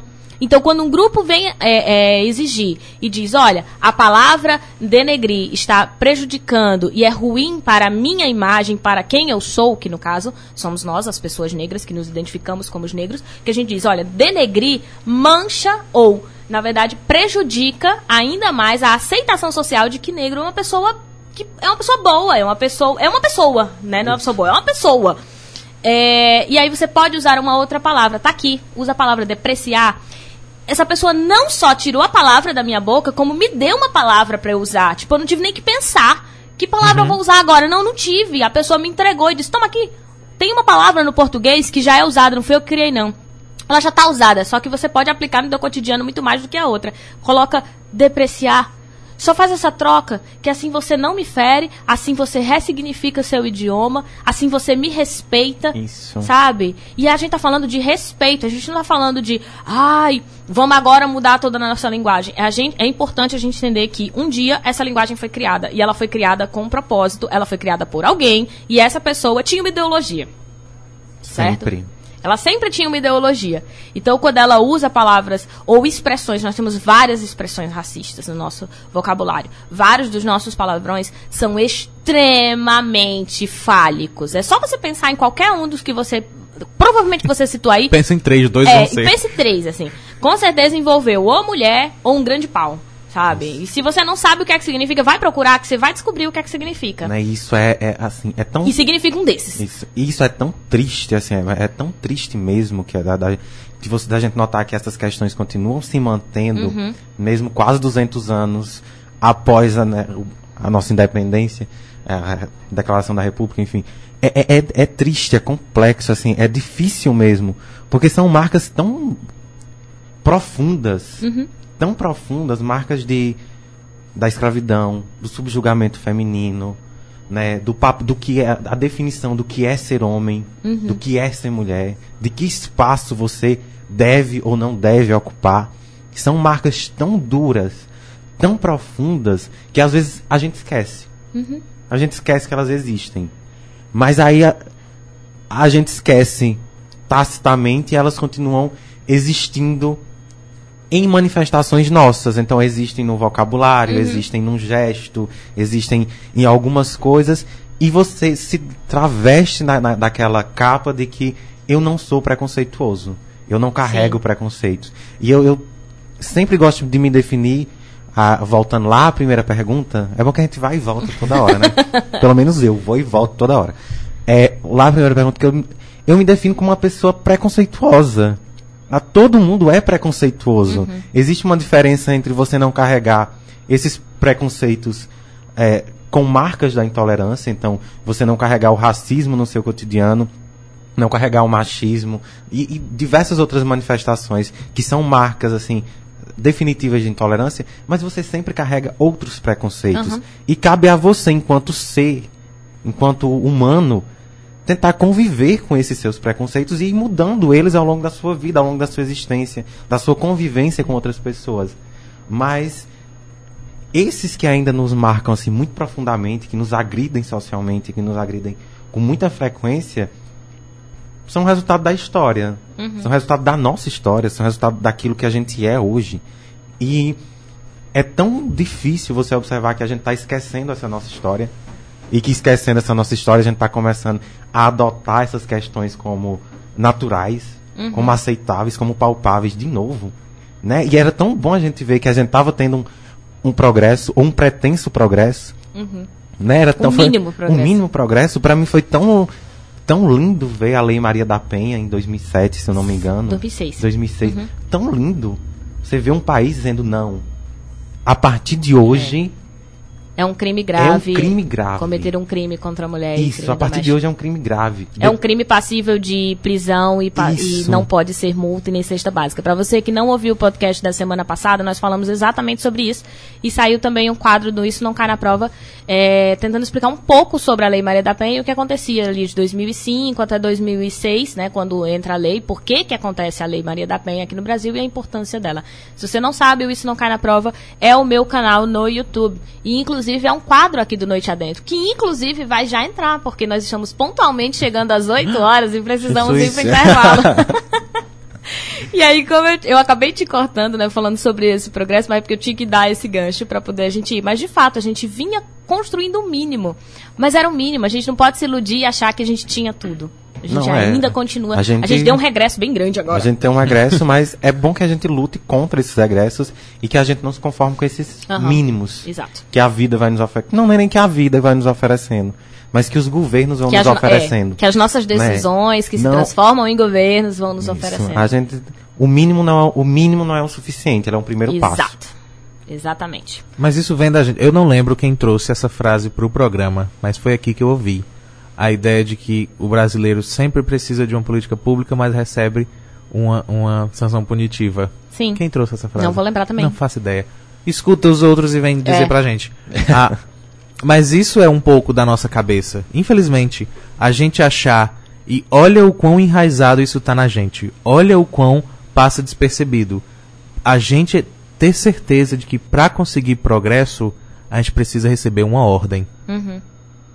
Olha onde é que tá essa frase. Esta belíssima frase. Ordem. E aí depois o progresso. Então, e aí essa ordem tem que vir de alguém dizendo o que eu posso ou não fazer. E infelizmente, esta frase nesta bandeira veio com esse objetivo. E esta frase é ideológica. Também. e tá estampada pra todo mundo quando lembrar da gente, ver que ela tá lá. E especialmente pra gente lembrar que a gente só ia conseguir o progresso recebendo ordens. Quando na verdade, talvez debater sobre, entender sobre e perceber que tem um outro verbo que eu, posso- eu posso estar usando, que não feriria ninguém, isso talvez nos levasse a um progresso maior. E não é. Ninguém tá dando ordens aqui. É, é uma construção coletiva para chegar no É, progresso. nossa. Uhum. É uma construção que é nossa, que precisa ser nossa, que precisa se apropriar. As pessoas precisam se apropriar da política, precisam discutir, precisam buscar espaços para debate, precisam dar espaço para as pessoas conversarem sobre isso. E aí a Senão gente- não tem formação, não tem construção coletiva. E aí a gente não ia precisar receber uma ordem dizendo que não pode agredir mulher, porque a gente ia entender que não pode. Exatamente. Não é porque a gente tá tão marcado com, com sanção, Exato. com a, a gente vive de sanções. Pegar a nossa história é, é- é observar ela sendo contada a partir de sanções, ou seja, de restrições. Você é restrito a isso, você é restrito a isso. Aí, sequencialmente, a gente também tem uma história que é baseada no, ah, no- em golpes. né? Você tem um golpe político atrás do outro, maculando e marcando a nossa história. E isso tudo deixa marcas muito profundas. Que aí você forma uma sociedade exatamente com esse ideal de que eu preciso de ordem. Eu preciso que alguém me diga que eu posso e que eu não posso. Eu As que alguém me... instituições são assim, né? A Isso. gente vai pra escola e tem alguém que diz a gente tem que fazer isso, agora é a hora de ir pro intervalo, agora é a hora de voltar. A gente vai pra casa e a gente tem instruções, não só quando a gente é pequena. A gente não tá falando aqui que, ah, e o menino vai se criar sozinho. Porque eu Não, sempre penso que jamais. alguém tá falando assim, ah, então eles estão defendendo que o menino se cria sozinho e faz tudo o que quer. Não. A gente orientar é diferente da gente ficar dando ordem como se aquele sujeito que recebe a ordem fosse apenas um objeto, não tivesse pensamento, não tivesse sentimentos e não pudesse construir junto. Porque quando a gente fala de ordem do plano, do plano social, quando uma ordem vem de cima, você está ignorando que existe uma construção, existe um pensamento, existe uma força popular que precisa reconhecer quais são seus direitos, quais são os seus deveres, quais são as suas potencialidades, o que pode, o que deve ou não ser prioridade dentro de um governo. Quando a gente recebe uma ordem, é porque a população não tem como fazer escolha, ela apenas aceita aquilo que lhe foi ordenado. A soberania, ela é do povo. É o povo que escolhe quem está lá. A gente falou aqui que é a gente que escolhe os nossos representantes. Essas ordens deverão ser dadas por vozes do próprio povo. Porém, isso não significa que o povo simplesmente tenha que aceitar a ordem do jeito que ela vier. Porque se não condisser com os direitos dessas pessoas e com a forma de melhor viver em sociedade, a gente tem por dever de tirar as, aqueles governantes. Não só por impeachment, mas é bom lembrar, também nas eleições. Então a tá- live no Instagram vai cair em 5 segundos, Acho mas eu vou derrubar e voltar de, rapidinho. Daqui a pouco. É, e aí eu ia perguntar se Ah, a gente ok. não quer aproveitar que encerrou Ok. e ir para o intervalo, né, para voltarmos Eu com o Isso travei total, tu não tem noção. e aí eu vou voltar. Eu disse, meu Deus, é um intervalo, eu não, não mexi aqui. Socorro. Não, eu vou voltar no Instagram, porque as pessoas estavam nos ouvindo É, eu esperando. E aí a gente ir para o intervalo, já que fomos Sim. interrompidos pelo Instagram, que deu uma hora, irmos para o intervalo e voltarmos no quadro do Isso Não Cai na Prova, onde a gente vai falar sobre fake news. Né? E o Paulo vai ficar conosco aqui, então vai alçar ao posto de apresentador do programa. né? É igual o que tava. Que é a mesma coisa. Eu ia dizer isso. Eu acho que a gente não precisa mais Eu- falar que as pessoas vão virar Sim, apresentadoras, porque sim. elas não mudam muito. Elas conversam do mesmo jeito. Elas são apresentadoras do início ao fim, durante um programa. Paulo, eu não sei se a culpa foi sua, mas você esteve presente num programa de epifanias pra nós. A gente não se apresenta, a gente não precisa dizer que vira apresentador. Nós estamos nos descobrindo. É, Olha que durante esse programa. Descobertas Hoje, comigo, espe- olha. A partir do quê? Do diálogo, Sim, da não é da construção, conversa. da disposição Exatamente. em aprender e mudar o tempo inteiro. Ninguém mandou Exatamente. nada, ninguém nos deu, nos deu ordens. Exato. E nós progredimos. Ai, que lindo! Vamos encerrar com essa nota? Vamos. Não, porque não acabou. A gente vai a gente intervalo. volta já já. Vale que ótimo. É que eu pensei que você ia botar porque já tinha ido, mas a Então, gente volta já aí com o quadro do Isso Não Cai na Prova, debatendo sobre fake news. Tem zero organização. Fica por aí. Volta daqui a pouquinho.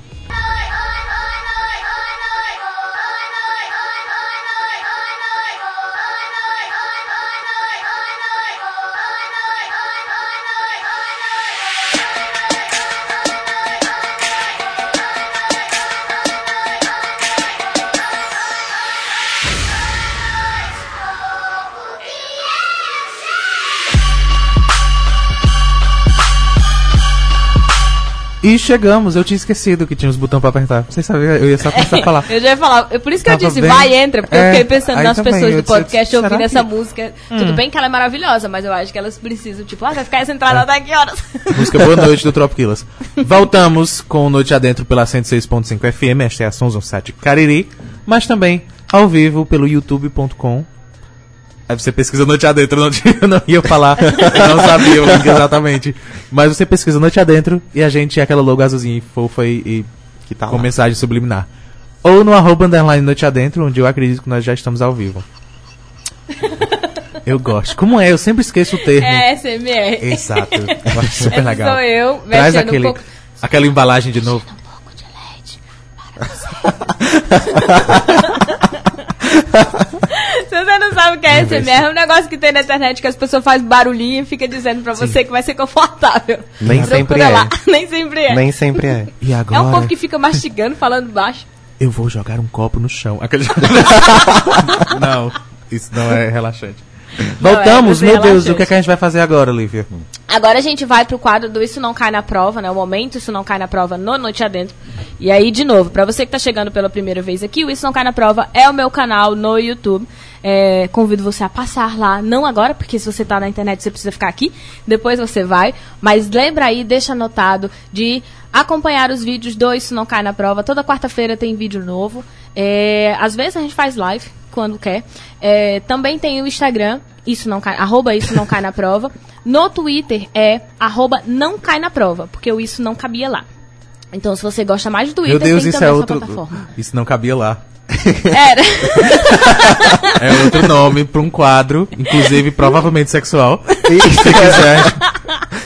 Já pra fazer planeja do aqui. Isso Cai na Prova. É sim. E aí, como não cabia o isso, quadros. ficou arroba não cai na prova. Mas tem o Medium também com textos. O estagiário fica traduzindo os meus textos, meus vídeos em formato de texto. Tá atualizado, eu Não, o não tá. estagiário, Tá pois bem é. des- desatualizado. Mas aí, se as pessoas começarem a ler e começarem Eu a me ia, cobrar, eu, eu vou me fui. esforçar mais pra revisar. O esta- Não é problema do estagiário, ele já tá aqui reclamando e saltitando. Mas é, ele traduz sim os textos. Ele, ele não é traduz, como é que chama? Ele transcreve os textos pra mim, né? Ele pega os textos do vídeo e eu tenho, tenho que passar por revisão. E aí não passa pela minha revisão e aí por isso eu não libero. Por que não Ok. passa? Porque eu não tô lendo os textos pra revisão. Então se as pessoas começarem a cobrar e disserem assim, ah, estamos lendo aqui, cadê os textos novos? Aí a gente começa a ler. Porque são muitas redes, meu filho, pra sustentar. Tanto as Eu não cai acredito. na prova, como as do Noite Adentro, quem administra sou eu, então. E sozinha. E eu ajudo em nada. Em nada, né? Então, Isso não ah, cabia lá. Ah, Estão tá avisando vendo? aqui que o isso não cabia lá.com está disponível. Se quiserem Vai pegar, o isso não cai na prova.com não está disponível, porque eu já comprei o domínio, porque eu não quero que ninguém compre. Bom, na verdade foi um seguidor que comprou o domínio pra mim, você acredita? De ter um Sério? se- Sim, Que seguidores massa, maravilhosos. Um dos seguidores comprou o domínio e deixou guardado pra que ninguém pegasse e um Muitos dia que eu quiser fazer um site. Muito bem. Está certíssimo. Adoro. Então, olha só. Mas fica aí a, a, já, a estreia do nosso novo quadro, isso não cabia lá.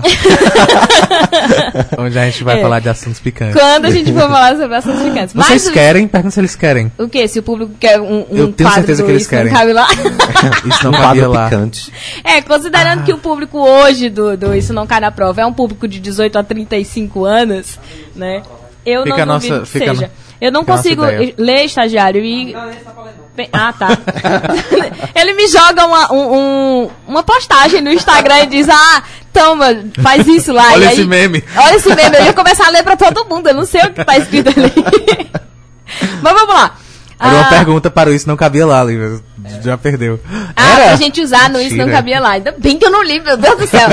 Bom, vamos lá. No Não Cai na Prova de hoje, a gente vai falar sobre fake news. E aí é bom adiantar aqui. Lá no Biolodúvidas eu gravei, vai sair amanhã. Sim, o Biolodúvidas não é o meu canal, é o canal do Patrick. Ele já foi convidado nosso. E vai sair um vídeo sobre fake news. Mas, é, antes de chegar aqui, eu perguntei para o... Foi a única coisa que eu perguntei pro Paulo, eu juro.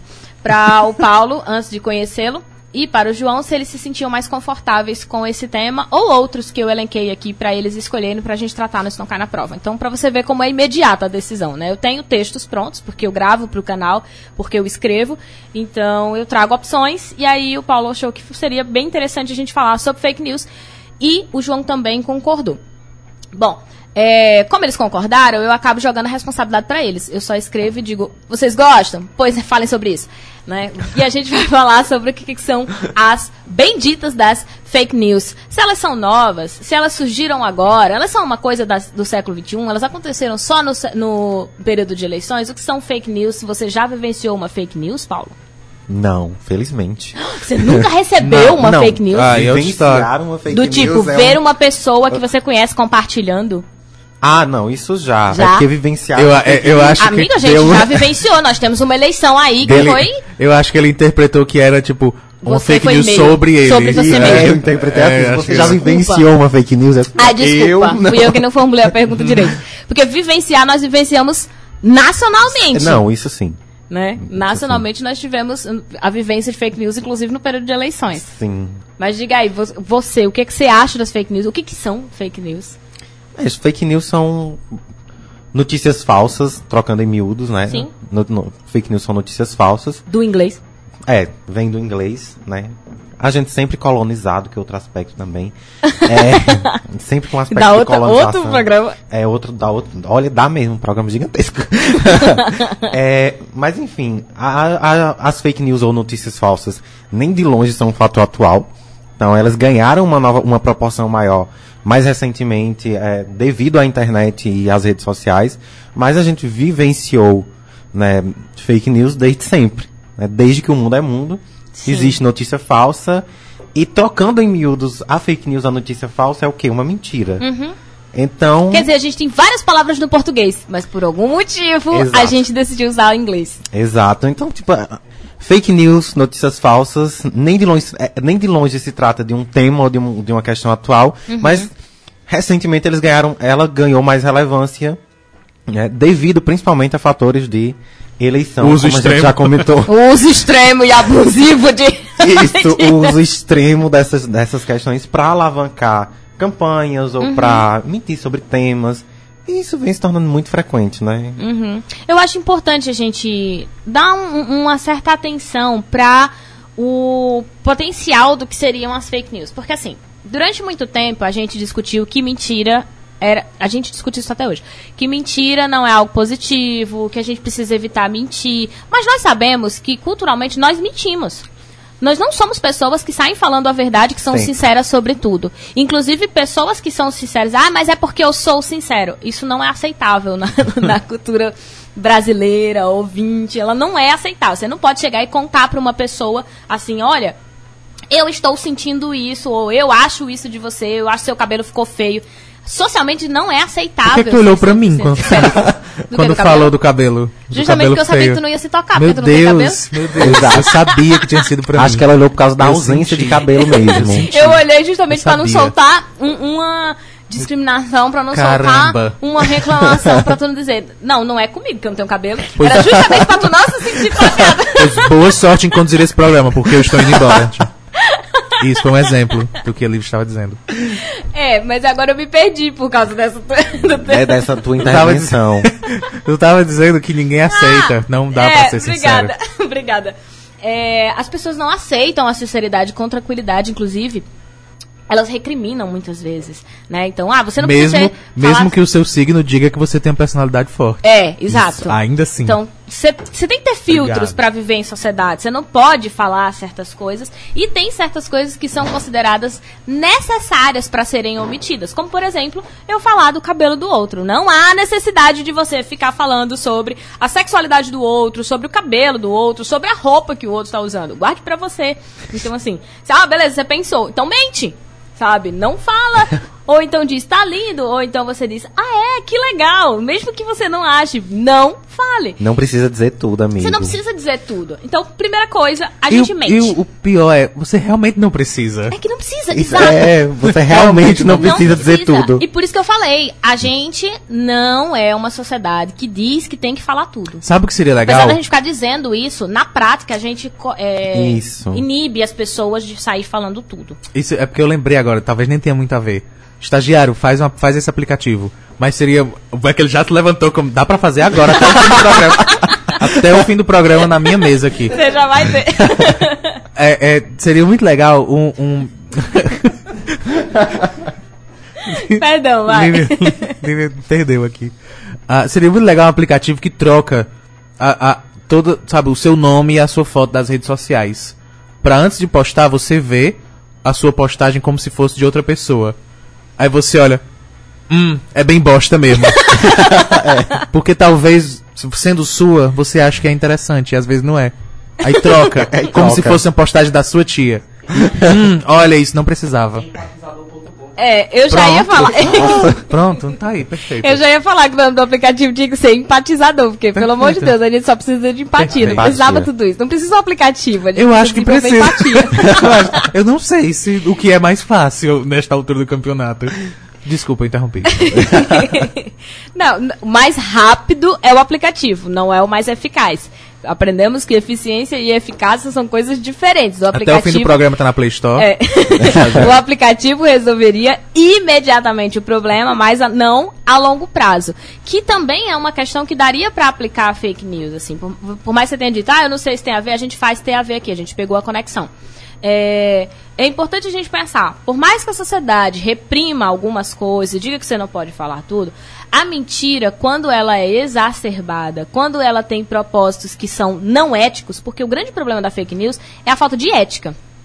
O problema não né? está na mentira, o problema está na ética que permite, que, que autoriza as pessoas a falarem daquela maneira. Né, a, a- que, se- que se sentem confortáveis e que justificam terem compartilhado aquele tipo de notícia. Seja por, ah, mas está todo mundo compartilhando. Né? Notícia de morte, notícia de. de, de Aí cadê seu uma homem pra dizer, você não é piroca." todo mundo. Pois Se é. todo mundo essa hora é a hora que você escuta sua mãe. Sim. Sabe? Você não é todo mundo pra sair compartilhando, só porque tá todo mundo compartilhando. Mas Se todo um- mundo fosse comer merda, você comia? ah, não, mãe. Então pare de jogar merda nos outros também. Fica aí. Então, assim, além do compartilhamento das pessoas que não produzem, porque eu tô falando de pessoas que recebem isso, Aham. por exemplo, no WhatsApp, e aí compartilham Repassam. com outros, repassam para outras pessoas. Tem também o compartilhamento de pessoas que são responsáveis por produzir a notícia. E que deveriam, portanto, ter uma responsabilidade maior. E que muitas vezes, pela busca por ser o primeiro, por dar a notícia primeiro, por ser o furo de reportagem, simplesmente vão lá e jogam sem se certificar se aquela informação é verdadeira. E aí, depois que já teve todo o alvoroço, depois que já teve todo o auê, aí diz, não, ah, mas eu tô errado, é só eu tirar. Então, é. Nesse sentido, você está sendo irresponsável. Porque a gente não está colocando aqui, você jogou uma, uma notícia e você depois descobriu um outro elemento, mas você investigou, aquilo ali parecia verdade até o momento, depois, muitos anos depois, você descobriu que aquilo que você falou, sei lá, era racista. Tem um impacto. Você não vai tirar mais o impacto, porque ele já aconteceu. Mas tudo bem, você é um humano, você pode melhorar enquanto ser humano, então você pode tirar aquela notícia. Outra coisa é eu lançar a notícia tendo consciência de que ela é uma fake. Né? Ou é uma notícia falsa. É, é uma fake é ótimo. É uma notícia falsa, é uma mentira, simplesmente pra ganhar seguidor, pra ganhar like, pra ter comentário para as pessoas compartilharem ou pra ganhar eleições, né? Então, o grande problema da fake news é a falta de ética. E onde é que a gente discute sobre ética? Quem sabe, meu Deus do céu, o que, que é ética, sabe? Eu nem tinha proposto trazer esse assunto pra cá da ética, mas é porque o Paulo foi falando e foi me gerando essa reflexão do que e quando o João falou também de você pensar no outro, quando você pensa é outra pessoa falando, talvez você perceba que seria uma grande bosta. Então, por trás está muito mais um conflito ético. A ética, ela é algo que é pensado e construído a longo prazo. É, é na hora que a gente para, a gente diz, eu tenho esse problema aqui de pessoas que não têm empatia. Qual é a melhor solução? Fazer um aplicativo? Ou educar essas pessoas a longo prazo, sabe? A ética, ela, ela é sempre a resposta de, de a longo prazo. Só que a humanidade também não está mais querendo nada a longo prazo. Então, é- já é um outro problema que ajudou com a fake news. A instantaneidade é muito complexa. Muito, muito, muito complexa. Assim, em demasiado. Principalmente pro jornalismo profissional. Né? Porque a gente está cada vez mais vivendo um- uma sociedade que deseja a notícia aqui e agora. E essa notícia aqui e agora, ela não deseja apuração, em muitos casos. Aham. Muitas vezes o veículo não faz uma apuração adequada e solta alguma coisa. Quando- e quando você vê uma notícia vinda de um veículo confiável, que por mais que não esteja altamente bem apurada, mas ela vai trazer algum fato com bases concretas, ainda vai. Então há um compartilhamento ou, ou uma discussão pautada em algo que é concreto. Agora, quando você entra nessa da instantaneidade, do eu preciso saber agora, do eu preciso jogar para o mundo agora, você passa a não verificar onde você está lendo isso Quem como escreveu, você né? está lendo, quem escreveu. E são coisas que levam minutos, segundos às vezes. Uma coisa é você ler uma notícia ou uma análise sobre qualquer aspecto, qualquer assunto, no site do El País Brasil, por exemplo. Que é um- um, uma marca jornalística, então existe um trabalho, existe uma apuração, existe uma pesquisa, um posicionamento, tudo que está colocado ali com bases concretas, feito por um grupo de jornalistas em inicialmente de- diante de um processo de apuração. Agora, quando você compartilha ó, uma notícia vinda do, sei lá, qualquer site, De nada qualquer ver, site que tenha três linhas escritas dizendo que é notícia e uma foto. exato, e uma foto, aí é complexo, porque exige de você, consumidor da notícia, consumidor do jornalismo, apuração. E o que seria essa apuração sua, de quanto consumidor dessa notícia? Você vai lá e, e digita, ah, é o País Brasil. Essa notícia tá lá? Não. Estranho, não é? Digita lá, Folha de São Paulo. Essa notícia tá no portal da Folha? Não. Digita outro site qualquer. Essa notícia tá lá? Não. Então, muito provavelmente, se trata de uma notícia falsa, construída por alguém com uma série de propósitos que a gente não vai conseguir enumerar aqui, porque eles são diversos mesmo. Uhum. Isso, então, esse tipo de trabalho tem que ser feito muito por você. É, assim, isenta que o é o país é, não tenha uma notícia, sei lá, é, que não tenha uma pesquisa, não isenta. Pode acabar acontecendo de Sim. ter passado uma informação e depois eles vão ter que corrigir. A gente não está falando de perfeição, a gente principalmente considera que o jornalismo também é um. precisa de um rigor científico. Ele também se utiliza de um rigor científico. A gente já falou isso num programa aqui, né? Que você tem que buscar dados, você tem que averiguar. E existe uma necessidade da população. Quando a gente diz a população, é a população tem uma necessidade de consumir rapidamente. E aí ela quer a notícia rápida e ela quer ler rapidamente. Então ela lê três linhas e ela acha que ela se informou. Porque, ah, porque é muita informação, porque eu tenho muita coisa para fazer, porque eu preciso saber pelo menos por cima. E ok, a gente compreende que essa é uma realidade, que as pessoas têm um monte de coisas para fazer, mas que elas também precisam se informar sobre sua própria realidade. E existe um interesse por trás que você não pense e que você não discuta sobre esses assuntos e que você esteja tão sobrecarregado que você só consiga ler aquela manchete e ache que aquilo dali é informação e ponto. Isso- Existe um interesse por trás disso. Isso me faz lembrar no, no- de um stand-up da Ellen DeGeneres, que coincidentemente, ironicamente, é de 2003. Olha, olha que louco. Ironicamente, o nome do stand-up é Here and Now, ou seja, aqui e agora. E aí ela vai falando e, e- e começa a filosofar sobre. Houve uma época em que a gente tinha um jornal no rádio. Que inclusive se chamava aqui e ou... agora. Existia. Existia mesmo. Não indico, porque Também não. vi, não indico. Mas houve uma época em que a gente tinha um único jornal. Ah, era o Nacional, talvez. ou no rádio, ou na TV. A gente tinha um jornal em determinado horário e todo mundo sentava pra ver aquilo. E aí receber aquelas Uhum. as notícias do dia, do país inteiro, naquele pedaço de hora, naquele pedaço de hora pra Uma E era única seu- hora dos Sim. seus 24, das suas 24 horas para saber tudo o que tinha acontecido no seu país. Sim. E aí, e era apenas essa, era a fonte de informação. Uhum. E aí a gente evoluiu para uma sociedade onde a gente tem hoje canais voltados exclusivamente para notícia. Uhum. 24 horas dando notícia.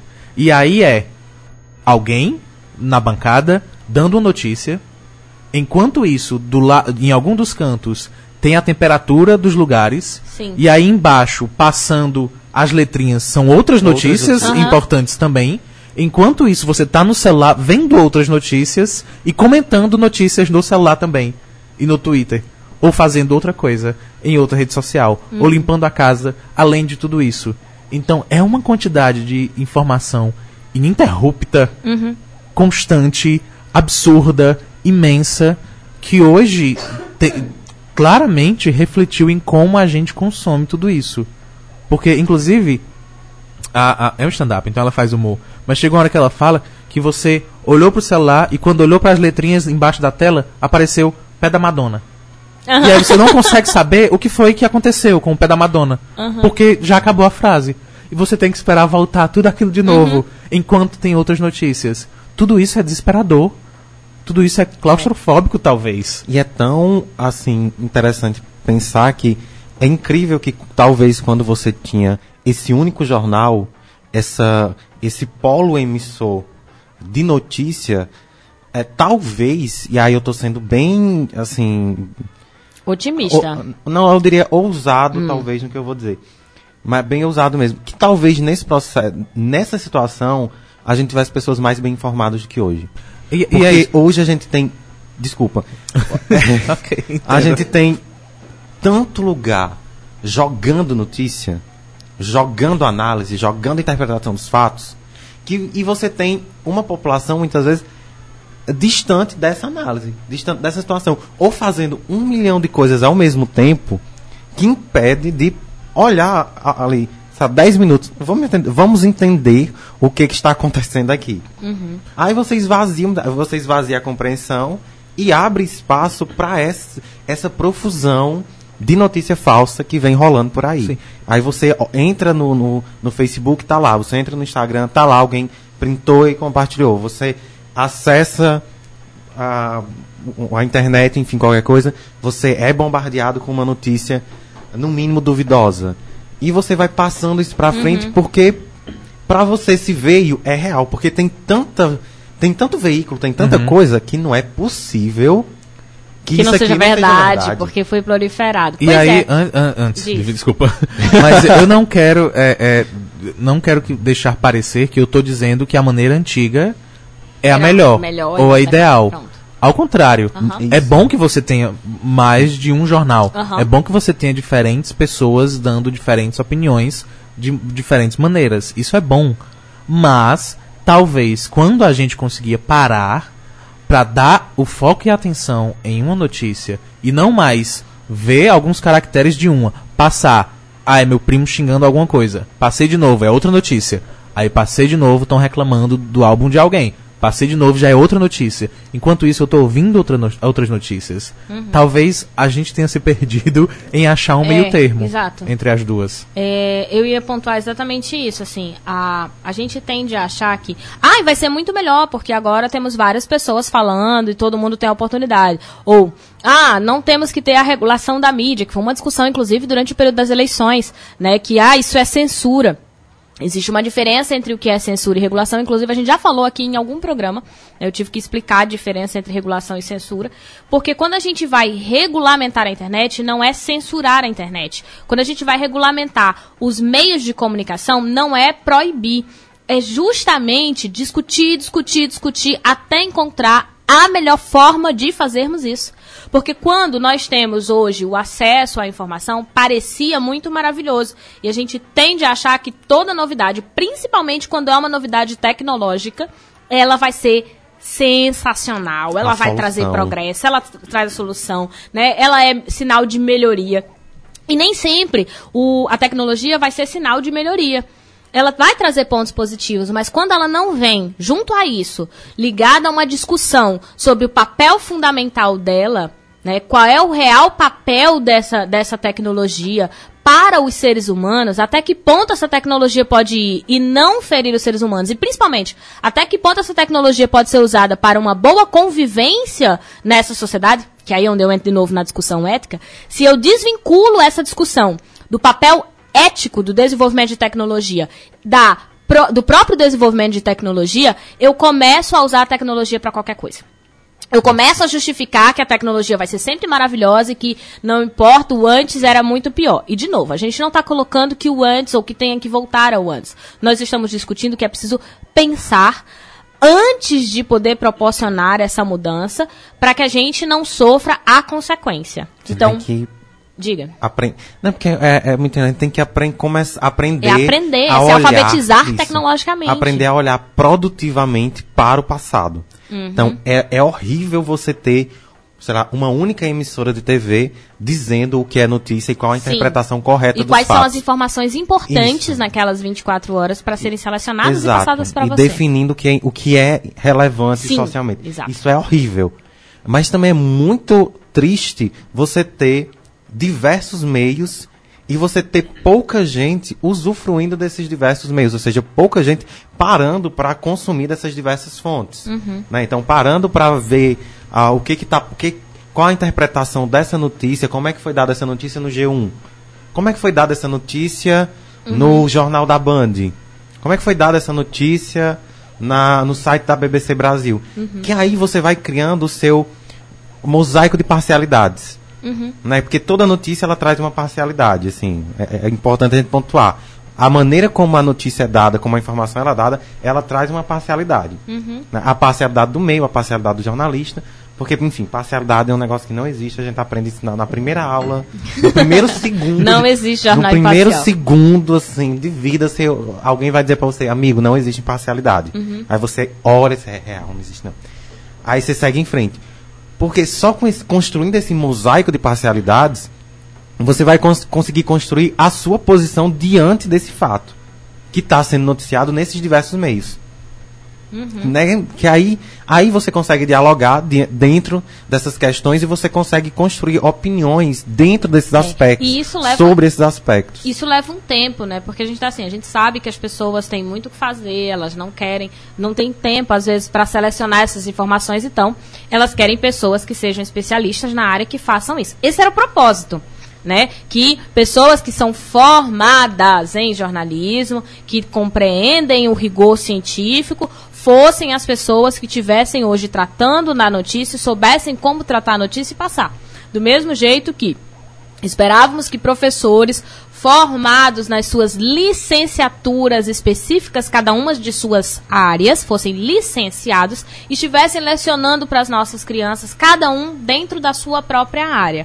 Porque aí a gente não precisaria se preocupar com é, metodologias, com práticas dentro da sala de aula, porque o professor ele é especialista nisso, ele saberia especificamente naquela, por exemplo, naquela aula de sociologia, o licenciado em sociologia, prazer Lívia Leite, é, estaria ali pensando as metodologias melhores, mais adequadas para aquela sala de aula. Então, eu não precisaria me preocupar com isso. Só que eu tenho que me preocupar por quê?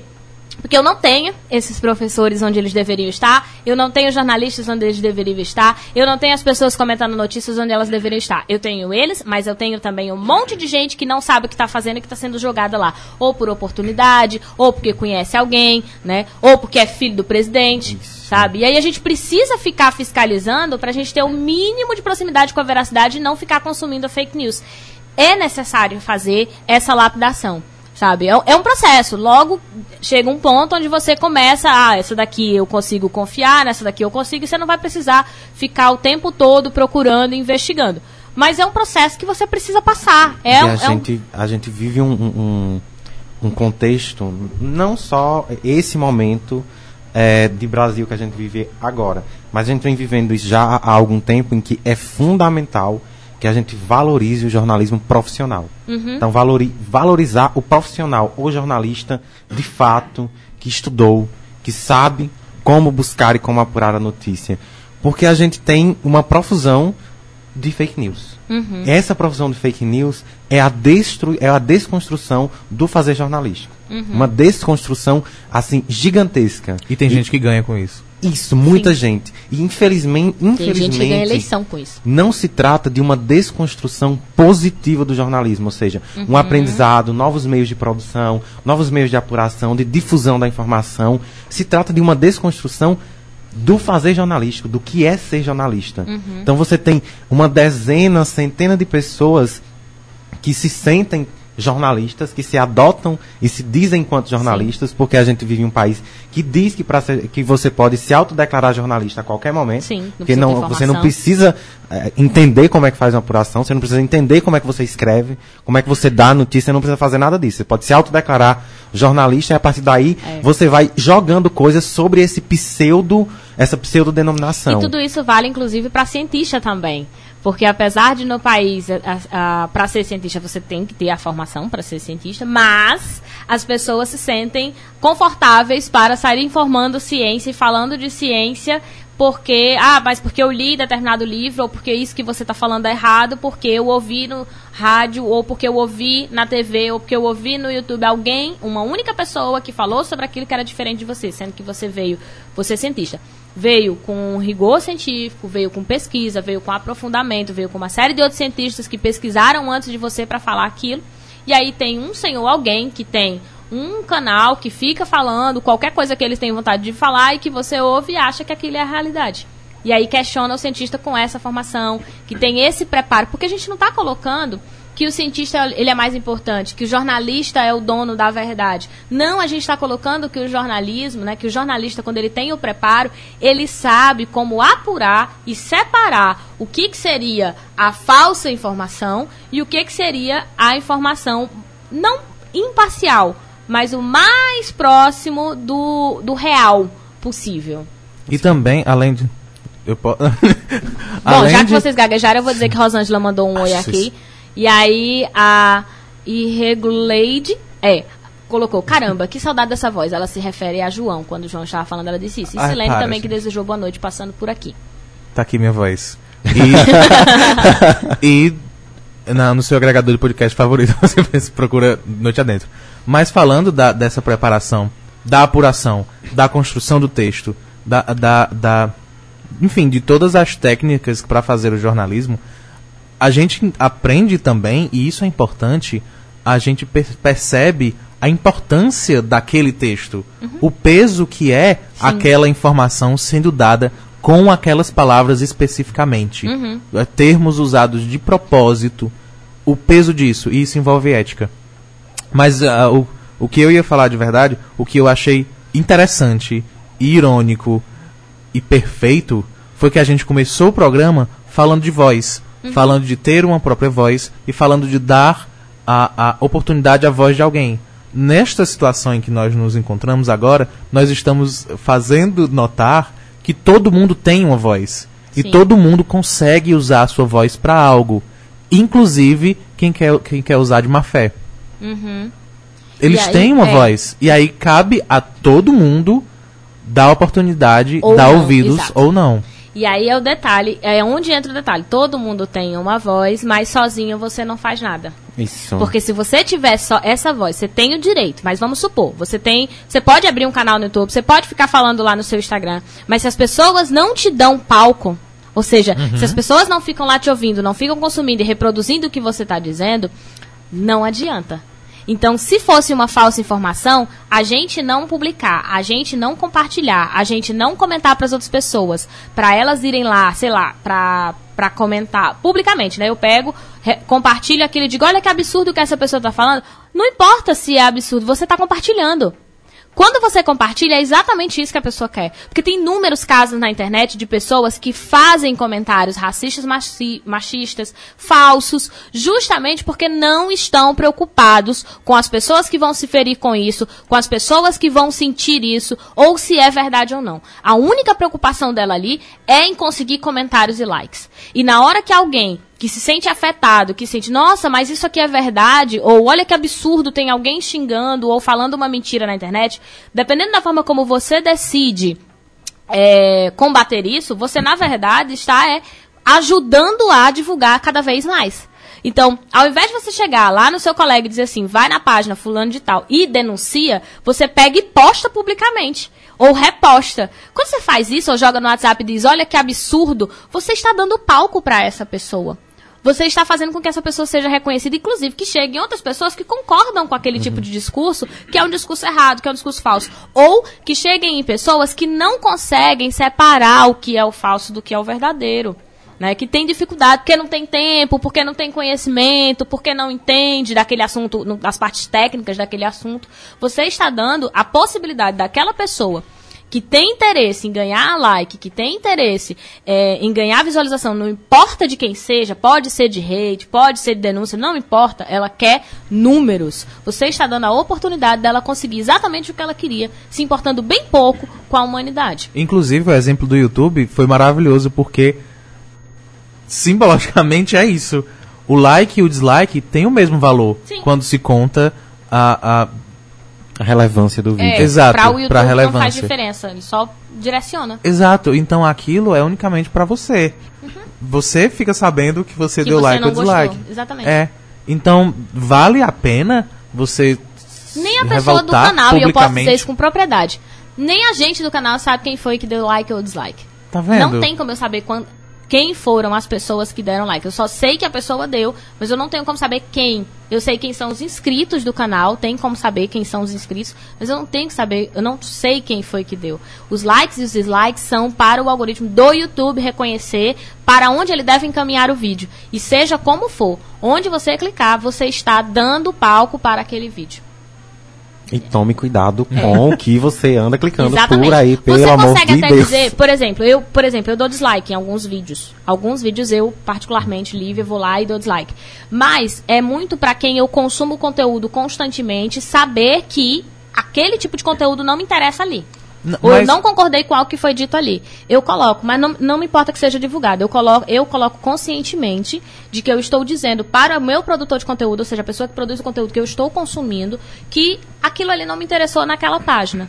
Agora, claro, isso se não for uma situação de machismo, Uhum. isso se não for uma situação de intolerância. Mas é, é isso É que eu quando eu não falo. gosto de algo que acho que não cabe naquele canal. Aí eu vou lá e dou o dislike Eu não- pra eu- ele saber. Quando eu falei, eu Apenas. não estava é, é, questionando a ferramenta. É, mas Funciona. eu acho importante ensinar para as Não, pessoas, porque muita por gente não mesmo. sabe para que, que serve, né? Por que, que eu tenho que dar like? Por que, que é importante? Para o produtor de conteúdo, né, o criador do conteúdo, saber que você está se informando e que foi importante para você. E eu tô falando como criadora de conteúdo. Mas por isso mesmo, o like e o dislike tem essa função. Talvez seja re- teoricamente, no mundo perfeito, seja pra essa função. Uhum. Porque a gente sabe que muito envolve ideologias também. E, e pessoas são atacadas por diversos outros motivos. Mas sim, em teoria era pra ser assim. Você dá um dislike pra aquela pessoa saber que recebeu um dislike, que aquilo mereceu um dislike. Mas é diferente você dar um dislike, ou num caso mais extremo, denunciar o conteúdo e usar aquele link pra divulgação. Sim. E aí espalhar o conteúdo que você já concordou que não valia a pena. É. E é literalmente É, dar é, pau. e por isso eu acho necessário também, a gente, e não deixa de ser uma educação com o uso da internet, que a gente falou lo- no começo desse quadro, né? A gente estava no meio, eu acho, do quadro. A gente falou sobre a necessidade da gente se educar a usar a internet.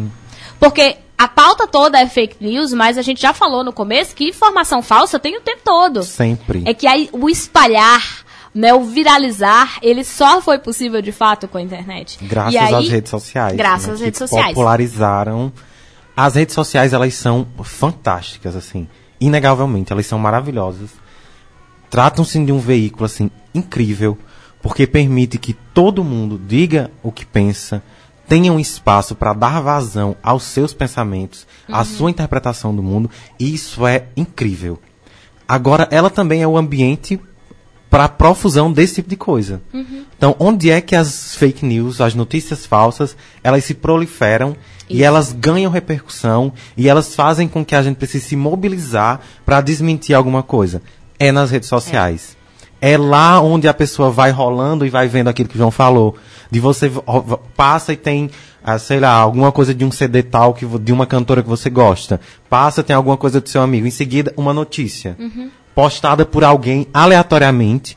Ou chegada ali patrocinada. patrocinada de alguma forma. Só que aí você tá tão numa vibe de instagramica, de rolar o feed, que você consome aquilo como verdade absoluta. Talvez nem como verdade absoluta, mas você consome como verdade. Como verdade, exatamente. Aí, em uma discussão futura, em um ambiente futuro, daqui a cinco minutos, você vai estar repercutindo aquilo É. quase Você que comenta, intuitivamente. uhum. Muitas vezes você não compartilha. Porque tem que entender que o não, não necessariamente você compartilha fake news para você conseguir que ela ganhe repercussão.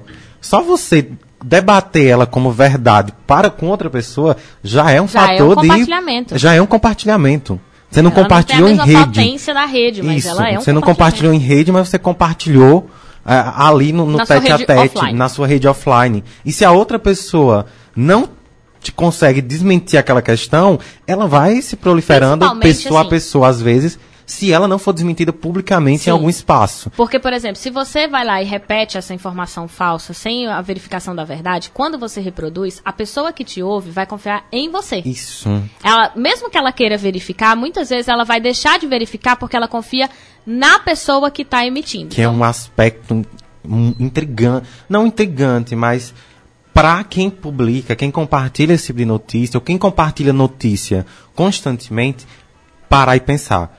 Porque quando você entra, sei lá, no Instagram de Paulo, e você vê no story de Paulo a- uma manchete qualquer, você não tá, você tá emprestando a sua credibilidade perante aquelas pessoas que lhe seguem para aquele conteúdo.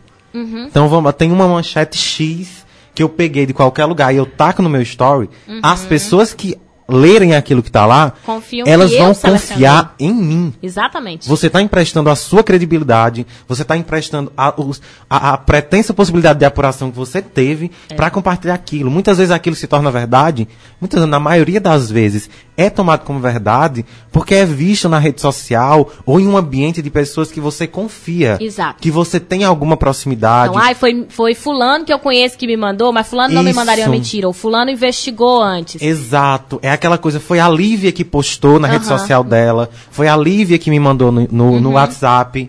Ah, foi a Lívia. Eu convivo com a Lívia diariamente, eu- Uhum. ou, ou eu confio na Lívia porque vejo ela no Noite Adentro. Uhum. Entendeu?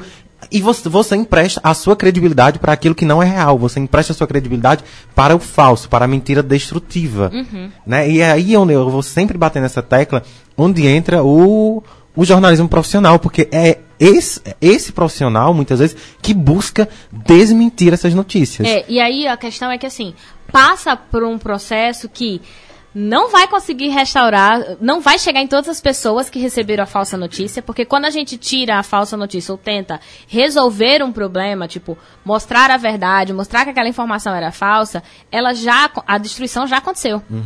E o tempo para a gente conseguir provar para as pessoas que era falso é muito maior. Porque uma notícia falsa é uma notícia superficial. É daquela pessoa que leu uma manchete e ela Isso. compartilhou, e ela compartilhou inúmeras vezes porque ela só leu a manchete. Ela viu um meme e ela compartilhou o meme. O meme é informação muito curta e absorvida muito rapidamente. Eu acho que tipo, tem muito isso do fato de a gente tem um dilema, assim, desde que o mundo é mundo, de que o espaço para noticiar, para dizer um fato, seja ele verdadeiro ou falso, nesse caso, um fato falso, seja ele proposital dentro da fake news, ou seja um erro cometido em um veículo qualquer, ele sempre é maior do que o espaço da retratação. Que é algo, é, é um dilema assim difícil. Inclusive nas revistas. Isso, é um né? dilema muito difícil, assim, para o. Pra, eu falo aqui enquanto estudante de jornalismo, mas é um dilema difícil dentro do jornalismo. Sim. Porque quando você diz qualquer coisa na capa do jornal Uhum. e aquilo é falso, o estrago tá feito. É. Tá pronto. Tá, é você. Se você, pode, que você, destrói reputações. verdade, Isso. Se você admitisse a verdade com outra capa de jornal, ainda assim não tinha o mesmo Isso. impacto. E o pior é que geralmente você não. A, a, a retratação, ela não vai na capa. Ela vai no ela corte vai, bem ela vai no recorte mínimo. Envolve No vergonha. final, É. Isso, ela vai no recorte mínimo muitas vezes no final do jornal. Aham. Entendeu? E a, é, a, é, Que é, o lugar que a gente não lê. isso, é preciso que a gente entenda que a gente também tem essa responsabilidade Uhum. de, de cuidar dessas questões. Porque a gente destrói reputações, a É. gente destrói vidas. E você tem casos e mais casos. Que aí é, é- é- é um, um outro fator para a gente ainda pensar mais duramente, mas assim, com mais um pé no real, o quão é complicada a convivência com, com as fake news. Porque você para e pensa, se um, um- um jornal com compromisso em tese com a verdade comete um erro e consegue, dentro desse erro, destruir reputações, destruir a imagem de uma pessoa, de um grupo, de uma entidade perante o corpo da sociedade, e esse jornal ele se retrata e mesmo assim ele não consegue o efeito reparador, você imagine uma fake news disseminada com força na rede, então ela vai para todo canto, ela atinge milhares de pessoas e ela é falsa. Como o próprio nome já diz, ela é fake. Ela é falsa. E aí a retratação Como é que chegar, se retrata? Não, exato, não Como chega. é que se retrata? Como é que você publica uma notícia dizendo que o João é isso e aquilo em um disparo gigante, Uhum. mas o João não é nada. Ele é um ser humano simples. Mãe? É.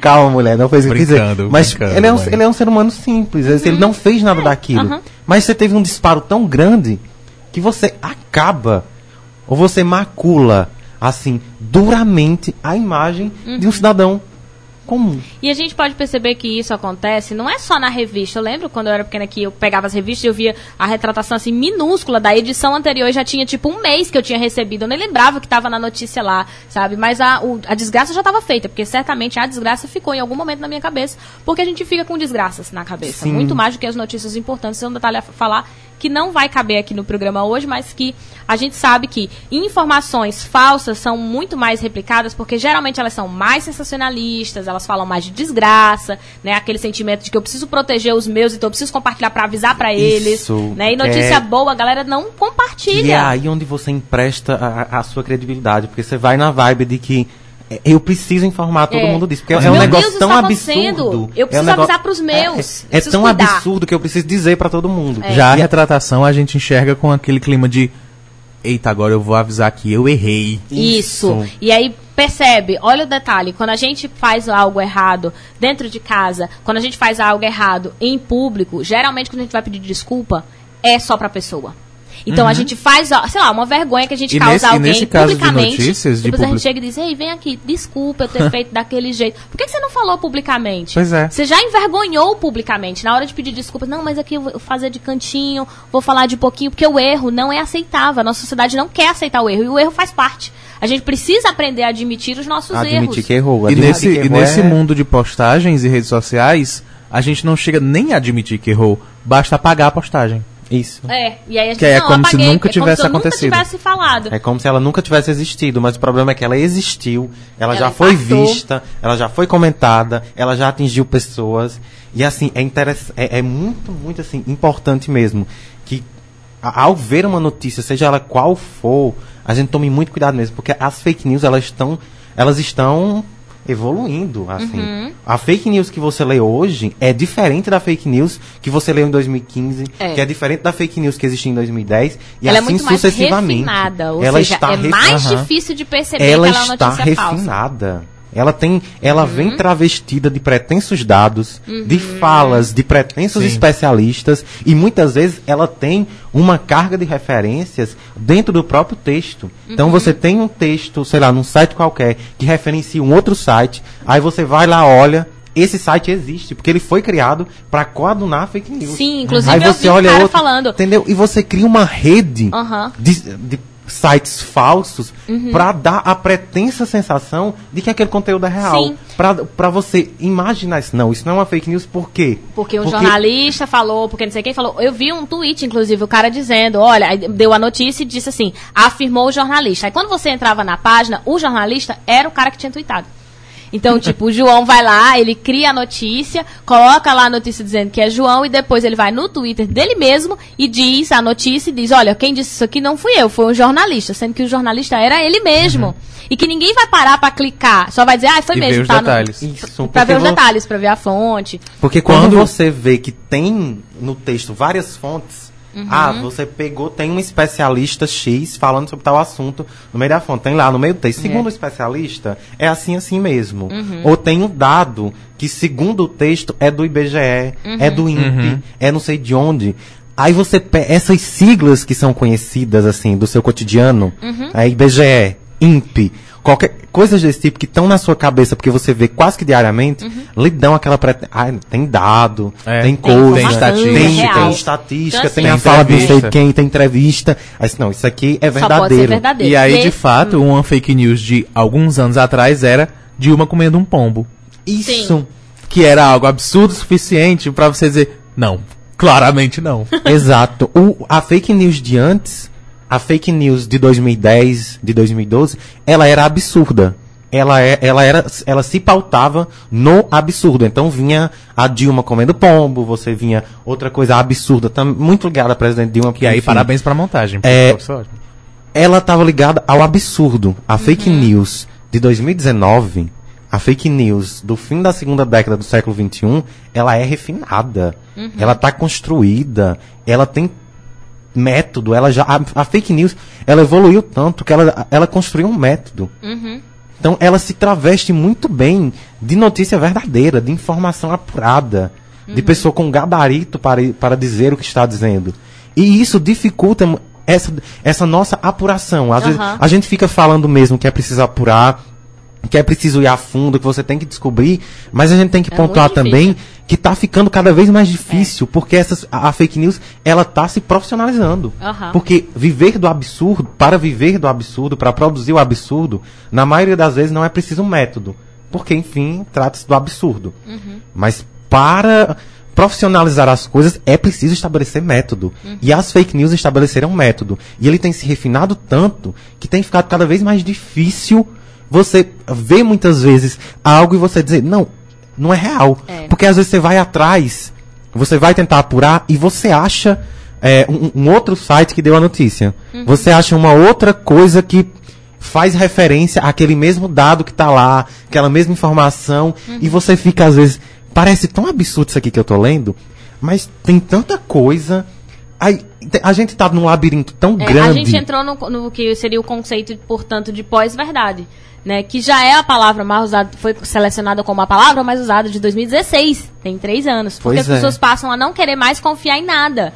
Né, eu confio apenas na minha existência e não confio mais no que vem nas notícias de outros lugares. E isso é um problema. A gente não quer entregar, encerrar o programa, porque já está encerrando, encerrar o programa dizendo simplesmente é, não consumam, não usem, mas é para a gente ter esse alerta de todos nós somos responsáveis por aquilo que nós publicamos, compartilhamos, comentamos. Sejamos nós pessoas que temos um canal no YouTube, que é né, o meu caso, ou seja você que não tem, mas que tem uma rede social ou se- que está apenas consumindo esses É, e vídeos. vo- vocês, assim, no, em um É exercício. toda a população. Em um exercício real e verdadeiro de cidadania, que eu acho que Sim. falta muito. A gente precisa é, exercer mais o ser cidadão, diariamente mesmo. Em um exercício de cidadania, é, algo que lhe parece muito grave, que lhe parece que lhe toca muito, assim, muito diretamente, que às vezes que parece um pouco absurdo, ou que vem de um, por mais que pareça real, que você vê e pesquise e tem esse fundo, esse pretenso fundo de verdade, porque tem falas, tá em outros sites estranhos, mas tem uma ligação ali por trás.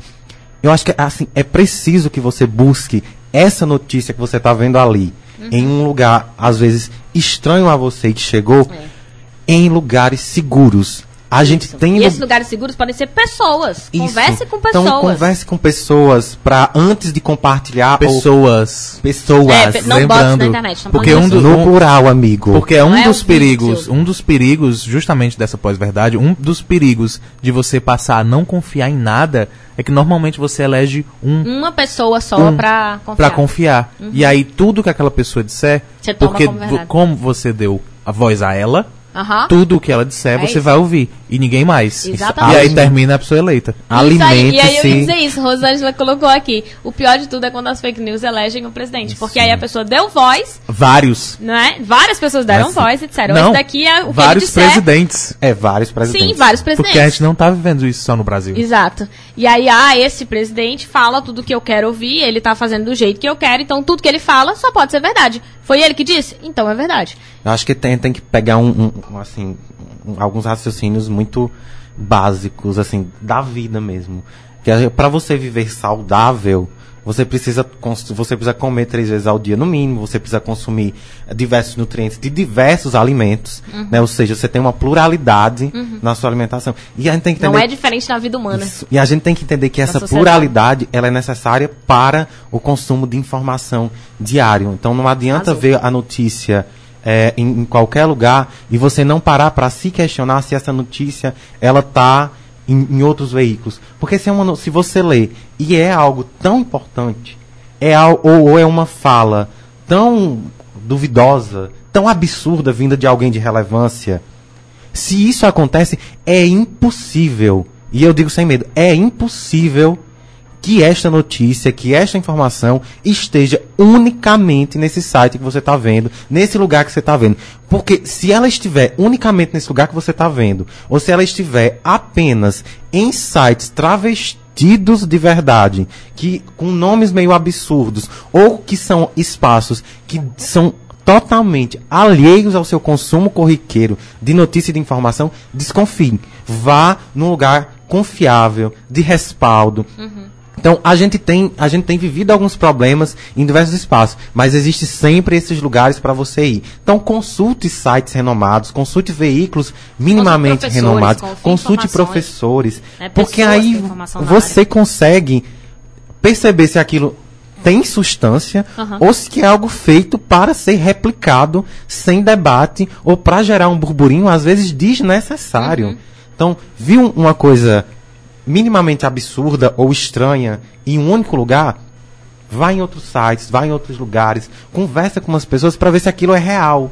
Porque esse exercício de pluralidade nos diversos campos da vida e no consumo de informação tão imprescindível hoje em dia é assim fundamental.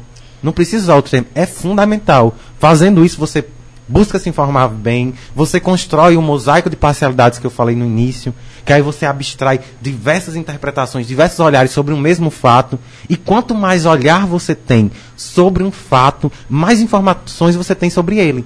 E quanto mais informação, mais capacidade para você construir a sua opinião, a sua perspectiva diante daquela questão. Aí você não fica refém da notícia falsa ou da opinião, da interpretação de outra pessoa. Você leu as interpretações, você leu os fatos e a partir disso você se construiu, você construiu o seu ideal. Você fugiu da fake news. Você fugiu do fácil, da interpretação rápida que diz que é assim e pronto, acabou. A gente. É. É, é isso, eu não preciso falar, porque ele já conseguiu completar e resumir, inclusive. Eu ia dizer que a live do Instagram tinha caído, mas Ah, a gente voltou no meio do processo que você tava falando. eu voltei pra live do Instagram. E vocês É, querem uma verdade agora? A gente vai acabar.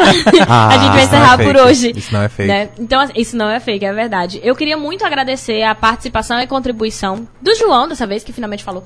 É, E Ok. também do Paulo. Ok. Não é porque tem isso no cara prova que ele contribui, mas prefere ficar ouvindo um Eu pouco vou mais. ouvir os outros programas pra ver se eu. Se eu tô Tem, tão silêncio assim, né? ou, ou outros, Eu vi. poucos, isso não cai na prova que ele falou, mas preferiu mais ouvir. É porque depende do tema. É, claro. eu De sei. novo. Eu você- sei disso. Nem to- nós não precisamos ter opinião sobre tudo. Exatamente.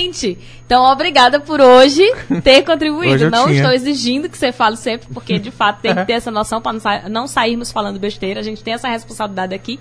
Mas obrigada e obrigada, Paulo, também por ter contribuído e por ter vindo ao programa, né? O programa tá quase acabando. Quer dizer, já tá acabando, já era pra estar O acabando. programa acabou, Já acabou. tá com mas 10 então minutos. a gente tem que te dar tipo um tempinho pra você agradecer, pra você mandar beijo, pra você cobrar alguma coisa das pessoas, Elogiar a gente. prepara. é bom. elogiar a gente. E obrigada.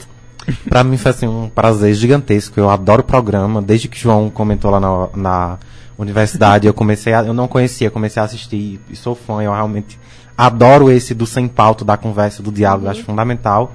Então, pra mim foi um prazer. Estou aí disponível no mercado, né? Sempre que quiserem, sempre que quiserem conversar, estou aqui. E basicamente é isso. Vocês são os amores, né? Pela, Obrigada. né? Não conhecia a Lívia, só o. João. Inclusive melhor que o João. obrigada. Se bem que isso não é muito difícil, né, gente? Não, eu, Mas- eu acho que ok. Mas enfim, foi um prazer. Faz né? todo sentido que seja. Pois é. Agradecer aos meus amigos, né, que deram maior força na divulgação, foram fundamentais. E dizer que a gente se vê aí pela vida em segunda-feira na UFCA. É, inclusive, a voz dele está salva, porque daqui a meia hora nós vamos disponibilizar o podcast de hoje, né? Que é uma discussão muito importante para você compartilhar também com as pessoas ou que assistiram pela metade, ou que tiveram que vir aqui e informar que tiveram que sair, porque o Ravi veio aqui e disse que hoje eu não posso ficar. Você assiste o podcast depois, ouve o podcast depois, não tem problema. E a gente vai disponibilizar o podcast em todos os agregadores. Normalmente a gente publica lá no Twitter, mas também no Instagram tanto o Instagram como o Twitter do Noite Adentro são underline Noite Adentro. É, lá no, no Instagram tem um link para você ir para o Spotify, mas qualquer outro agregador de podcast que você queira também está disponível. E lá no Twitter a gente disponibiliza também o link específico, né, do, do programa específico, do podcast específico para vocês. A gente vai disponibilizar daqui a. Talvez eu só poste amanhã, mas ele já vai estar disponível a partir daqui a uma meia hora, né, João? É, porque depende também do agregador que você escuta. A gente disponibiliza É, hoje. Em menos de uma hoje, hora, normalmente, mas às vezes não O chega em todos. É, Mas aí não é nossa isso. culpa. Mas hoje vai estar disponível, a gente vai disponibilizar.